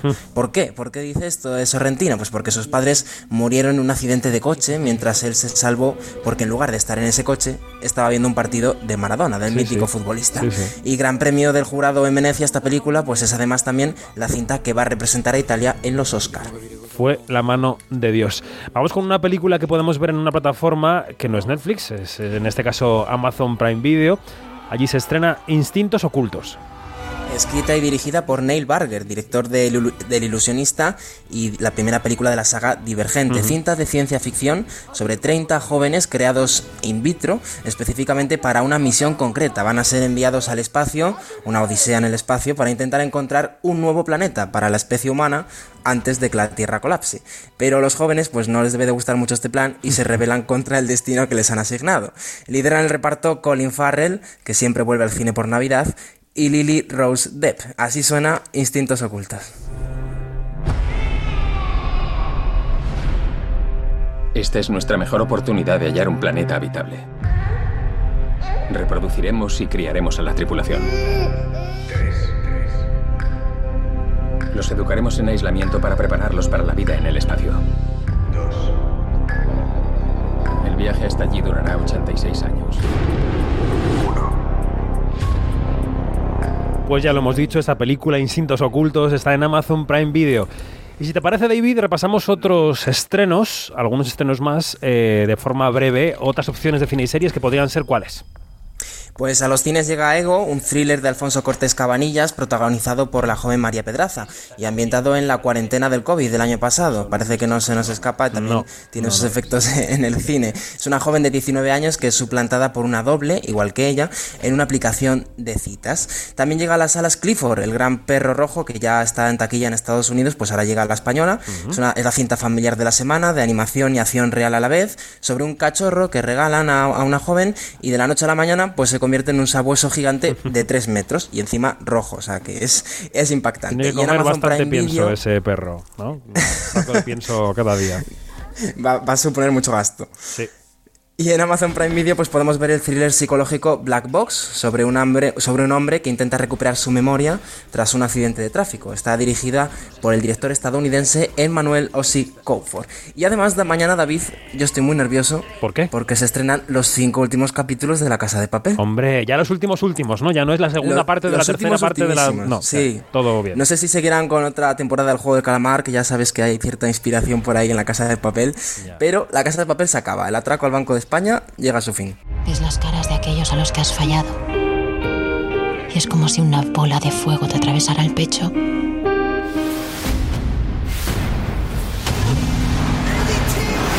Hemos entrado aquí para cumplir una misión, acabar con este atraco. Y eso es lo que vamos a hacer. Yo no quiero que muera nadie nunca, pero claro, yo creo, David Iglesias, que aquí hay que asegurarse de que no haya más partes. O sea, o mueren todos, o todos inmensamente ricos y felices para que no quieran atacar nunca nada más en su vida. Por favor. ¿No te parece? Sí, porque lo de la última parte, no sé si podemos hacer spoiler es demasiado pronto. Un poquito, la puntita. Pero sufrimos mucho, sufrimos mucho con esa. Con la muerte de alguien. muerte. Ya, ya, ya. de Vamos alguien, a dejarlo ahí. Alguien asiática. Hay, mu- hay, mucha, hay mucha oferta esta semana, mucha cosa que ver, así que Iglesias, gracias como siempre por traernos lo mejor. Gracias a ti, David. Hasta la semana que viene. Hasta luego. Pero a este menú le queda un plato más, porque en Quinótico nos queda una entrevista más. Llega a los cines El amor en su lugar, la nueva película del director de Enterrado y de Luces Rojas, Rodrigo Cortés, que nos lleva a un teatro en el gueto de Varsovia en 1940 durante la Segunda Guerra Mundial. Allí se representa una comedia musical mientras alrededor el mundo se derrumba. Una película que desde que mantuvimos la entrevista la semana pasada ha cosechado ya tres nominaciones a los premios Feroz, incluida la de Mejor Dirección, y dos a los Goya. Escuchamos cómo suena El amor en su lugar y después la entrevista con Rodrigo Cortés. Dos minutos para que suba el telón. Hoy se sacarán las manos de los abrigos y aplaudirán. ¡A escena! Hacen buena pareja, ¿verdad? Tenemos que hablar. Nos vamos del gueto. ¿Qué? Nos vamos del gueto, tú y yo, esta noche. Patrick quiere escapar. Hoy, después de la función. ¿Tú quieres escaparte con él? No. ¿Quieres quedarte aquí? No, quiero estar contigo. Pues eh, estamos con Rodrigo Cortés, el director de El amor en su lugar, en la jornada de presentación de la película en Madrid. Rodrigo, ¿qué tal? ¿Cómo estás? Buenos días. Estoy muy bien, muchas gracias por invitarme. Em, ¿Sabes qué pasa? Estábamos hablando aquí en el pasillo antes de entrar a esta entrevista con el equipo de prensa, con el equipo técnico, de que se están estrenando 15 películas aproximadamente todas las semanas en cines, más las películas de plataformas, más las series. La oferta es impresionantemente grande ¿no? para los espectadores. Y no, es- no es tan frecuente que a la prensa que se dedica a esto, a nosotros, nos llame la atención una película tanto como está llamando la atención la tuya, porque era una película, me vas a permitir que te diga, inesperada de Rodrigo Cortés. ¿Tú tienes la sensación de haber hecho una película que no se esperaba de ti?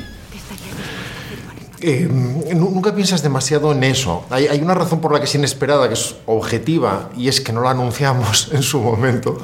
Y es difícil esperar algo no anunciado. Pero efectivamente cuando emerge tal vez imagines que vas a ver un thriller o que vas a ver alguna película con un elemento fantástico.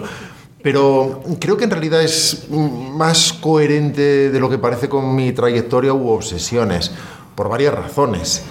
Porque, al igual que en Buried, por ejemplo, es una película en un lugar contenido, nada es tan contenido como una caja de madera, pero en tiempo real y que además propone una experiencia física, es decir, es una película que no solo debe verse, sino de algún modo experimentarse. Y es una película que sensorialmente va a afectar al espectador y que físicamente, si todo va bien, lo va a dejar emocionado, pero también extenuado. Y, y ojalá recordar lo que me has preguntado para saber cómo seguía. No, sí, era- te decía si era una película inesperada y tú me decías, no, no, engarza con mis películas, por ejemplo, por el escenario único, ¿no? Por la experiencia sensorial. Sí, y por otro lado, claro, sería triste que siempre repitieras película, ¿no? O que eh, te adscribieras a una única temática. Al final, lo que tratas es de contar cosas que no han sido contadas, o al menos de determinada manera. Tengo la impresión de que nunca nos hemos metido en el gueto para contar esta pequeña historia, la historia con minúsculas, no tanto la historia con mayúsculas, de los artistas que trataban de seguir haciendo aquello que hacían. Y en cuanto tienes acceso a personajes que son ambivalentes, que son contradictorios, en un mundo que es necesariamente paradójico, porque es un mundo de canciones y bailes en un océano muy oscuro y muy impenetrable, eh, tienes algo a lo que no puedes decir no, en lo que tienes que sumergirte. Supongo que el escenario único tiene parte de reto para un cineasta y parte también de, de felicidad para la producción, porque dice, bueno, pues acotamos un poco el universo de esta película. Eh, ¿Tiene las dos cosas? Sí, sí, inicialmente sí, claro, en, en un término puramente estratégico. Luego las cosas nunca se revelan tan sencillas. Porque, por ejemplo, para hacer el plano secuencia inicial, Es espectacular, es un plano de no sé cuántos minutos dura, tú lo sabrás. unos 12 minutos. 12 minutos. Sí.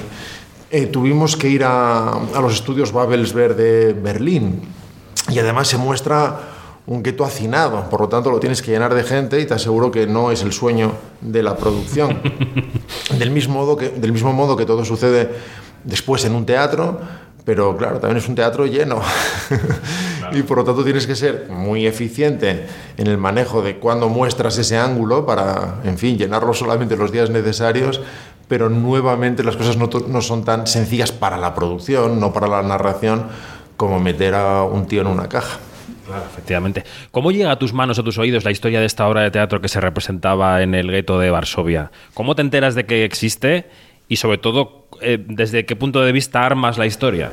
En realidad se entera David Safier, el, el co-guionista, el, el escritor alemán, que en la documentación de uno de sus trabajos descubrió la existencia de esta obra, que en traducción literal del polaco sería El amor busca apartamento o algo así, y que hablaba del propio gueto, de las propias condiciones del gueto, de una forma paradójicamente muy divertida. Pero hacían chistes y bailes, pero no se obviaba ni la muerte, ni la enfermedad, ni la corrupción de algunos miembros del Judenrat, o qué sé yo, la violencia de la policía judía, que teóricamente era de los suyos, pero que estaba mirada con... Que ahí estaba en la platea, mirando la representación. Ahí estaba mirando la representación.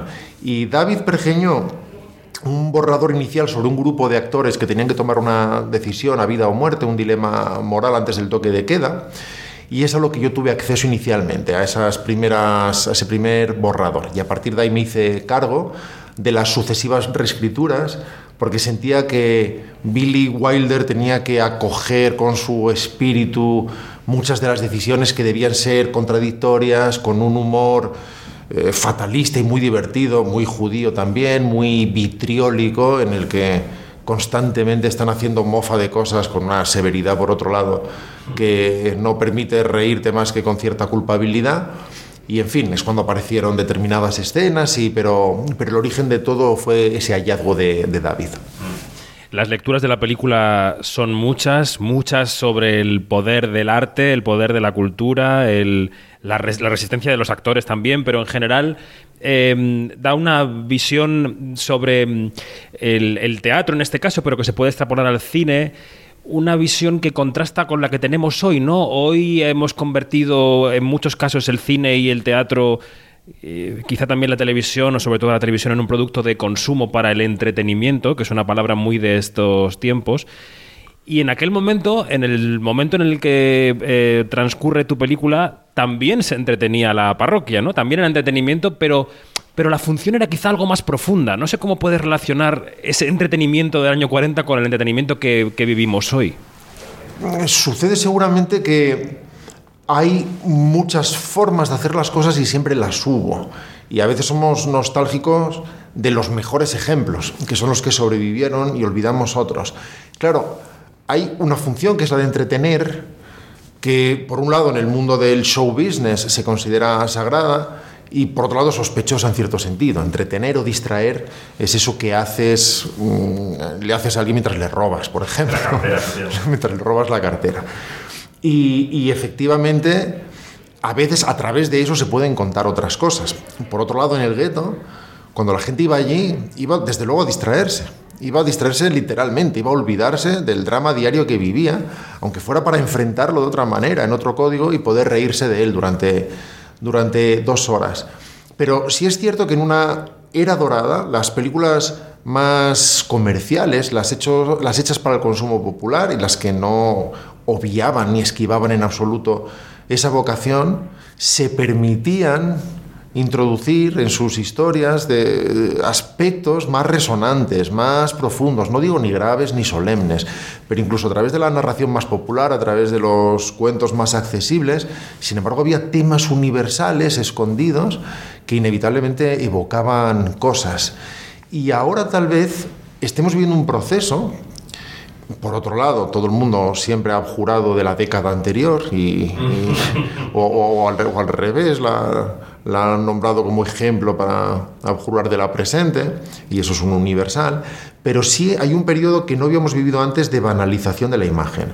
Hay tal sobreoferta, tal sobreconsumo también, tal acceso a tal cantidad de historias diarias, que el cuerpo de alguna manera no respeta tanto lo que ve, lo banaliza.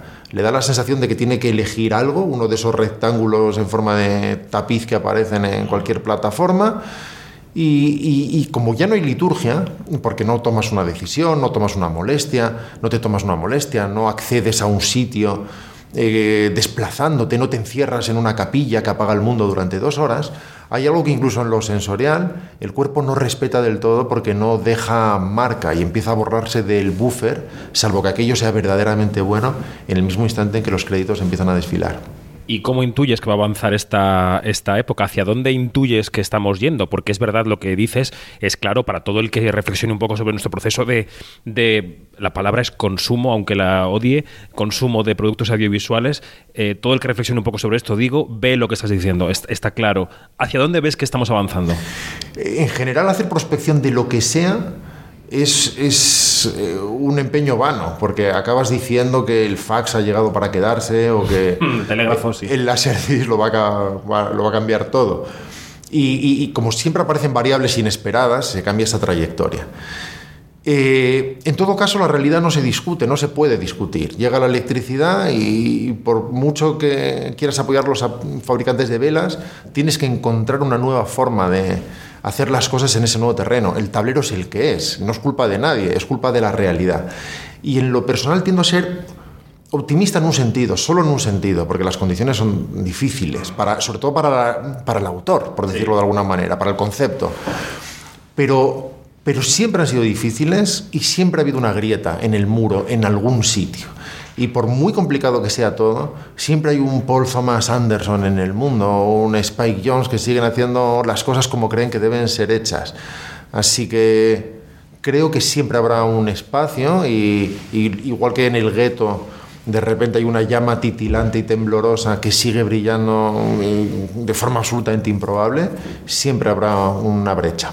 Bueno, nos quedamos con esa idea ¿eh? de que el entretenimiento no tiene por qué ser facilón o simplón, que, que es una opción, digamos, es una opción entretener eh, de manera fácil o de manera un poco más profunda, por mucho que no signifique aburrida o no, o grave, decías hace un momento. La música, Rodrigo, la música en la película, el trabajo con Víctor Reyes ha sido un trabajo profundo. ¿Cuánto de lo musical que vemos y escuchamos, sobre todo en la película, procede de algo que, que real o cuánto es una construcción para la propia película? No, es todo inventado y original porque no sobrevivieron las canciones, solo la letra y además en polaco. Así que lo tuvimos que adaptar al inglés y luego componer desde ahí. Evidentemente hay un trabajo de investigación porque Jerzy Jurandot era un músico de big band y Varsovia una capital completamente abierta al mundo. Y eso es la razón por la que se abordaron los temas más encantadores con ritmos de foxtrot o de, o de swing, pero también con lieder de cabaret, con temas románticos o, o, yidis, con, con, esas sonoridades más hebreas. Evidentemente hay que investigar y documentarse y empaparse para hacer eso. Pero la composición es completamente original y fue una de las cosas más duras, más difíciles y por lo tanto de las más bonitas y satisfactorias. ¿Y cómo es eh, dirigir lo que en el fondo es un musical? Por mucho que sea un musical meta eh, cinematográfico, meta escénico, ¿cómo, ¿cómo te has sentido como director de un musical? Es, es, paradójico y complejo, porque la película no es propiamente un musical, sino la película de un grupo de actores que representan un musical, para lo cual hay que hacer un musical. Claro. Pero claro, el musical puro es un lenguaje. Y es un lenguaje de cámara, eh, no abraza necesariamente el realismo, eh, se crea un universo propio que no sigue los códigos de la realidad. Me encantará hacer un musical en algún momento. La paradoja es que para hacer esta película tienes que crear el musical, para luego construir una película realista alrededor. Pero para eso tienes que hacer las canciones, tienes que hacer los bailes, tienes que hacer esa obra como si la fueras a representar mañana. Y luego haces tu película que abraza ese musical. Y la película de la que estamos contando poco sobre la trama porque no queremos revelar mucho, pero evidentemente los oyentes se pueden imaginar circunstancias complicadas en ese gueto de Varsovia, habla de historias de, seres humanos que, resulta que son actores. Y los actores son unos seres humanos muy especiales. Son unos seres humanos eh, frágiles a veces, muy fuertes otras veces, vasijas vacías que se van llenando de personajes.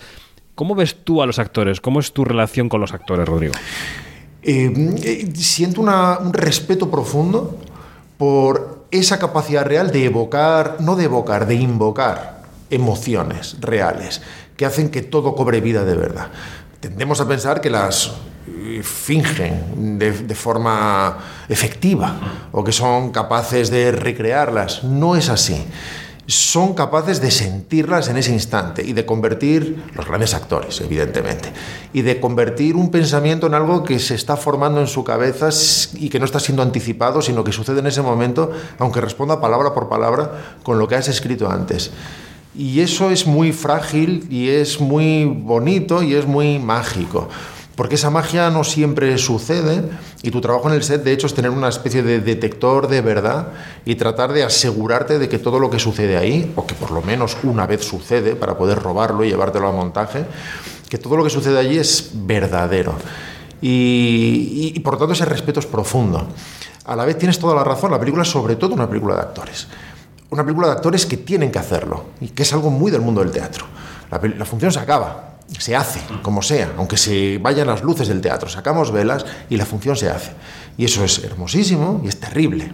Del mismo modo que un actor se alimenta del aplauso por encima de todo. Y eso es hermoso y es terrible. Es una maldición y es una bendición y responde a un espíritu de entrega y responde a una vanidad profunda. Y eso es lo interesante también, que todas esas cosas son verdad a la vez, incluso en un marco tan complicado como este. Y de eso va la película también, de muchas cosas que son verdad a la vez. Pues todas las contradicciones de las que habla Rodrigo Cortés están este viernes 3 de diciembre en El Amor en su lugar, que es su nueva película que llega a los cines. Rodrigo, un placer, muchas gracias. Un placer compartido, gracias a ti.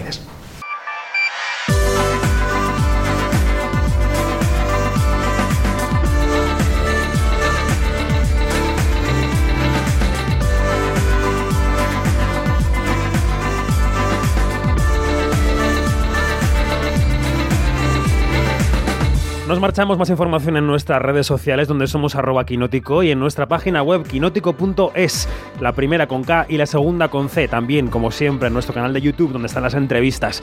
Gracias a Juanma Frasquet por la dirección técnica. La semana que viene ya a las puertas de los premios europeos que serán online y de los Forqué, que sí serán presenciales en España. Mucho más. Adiós. Quinótico, David Martos, Onda Cero.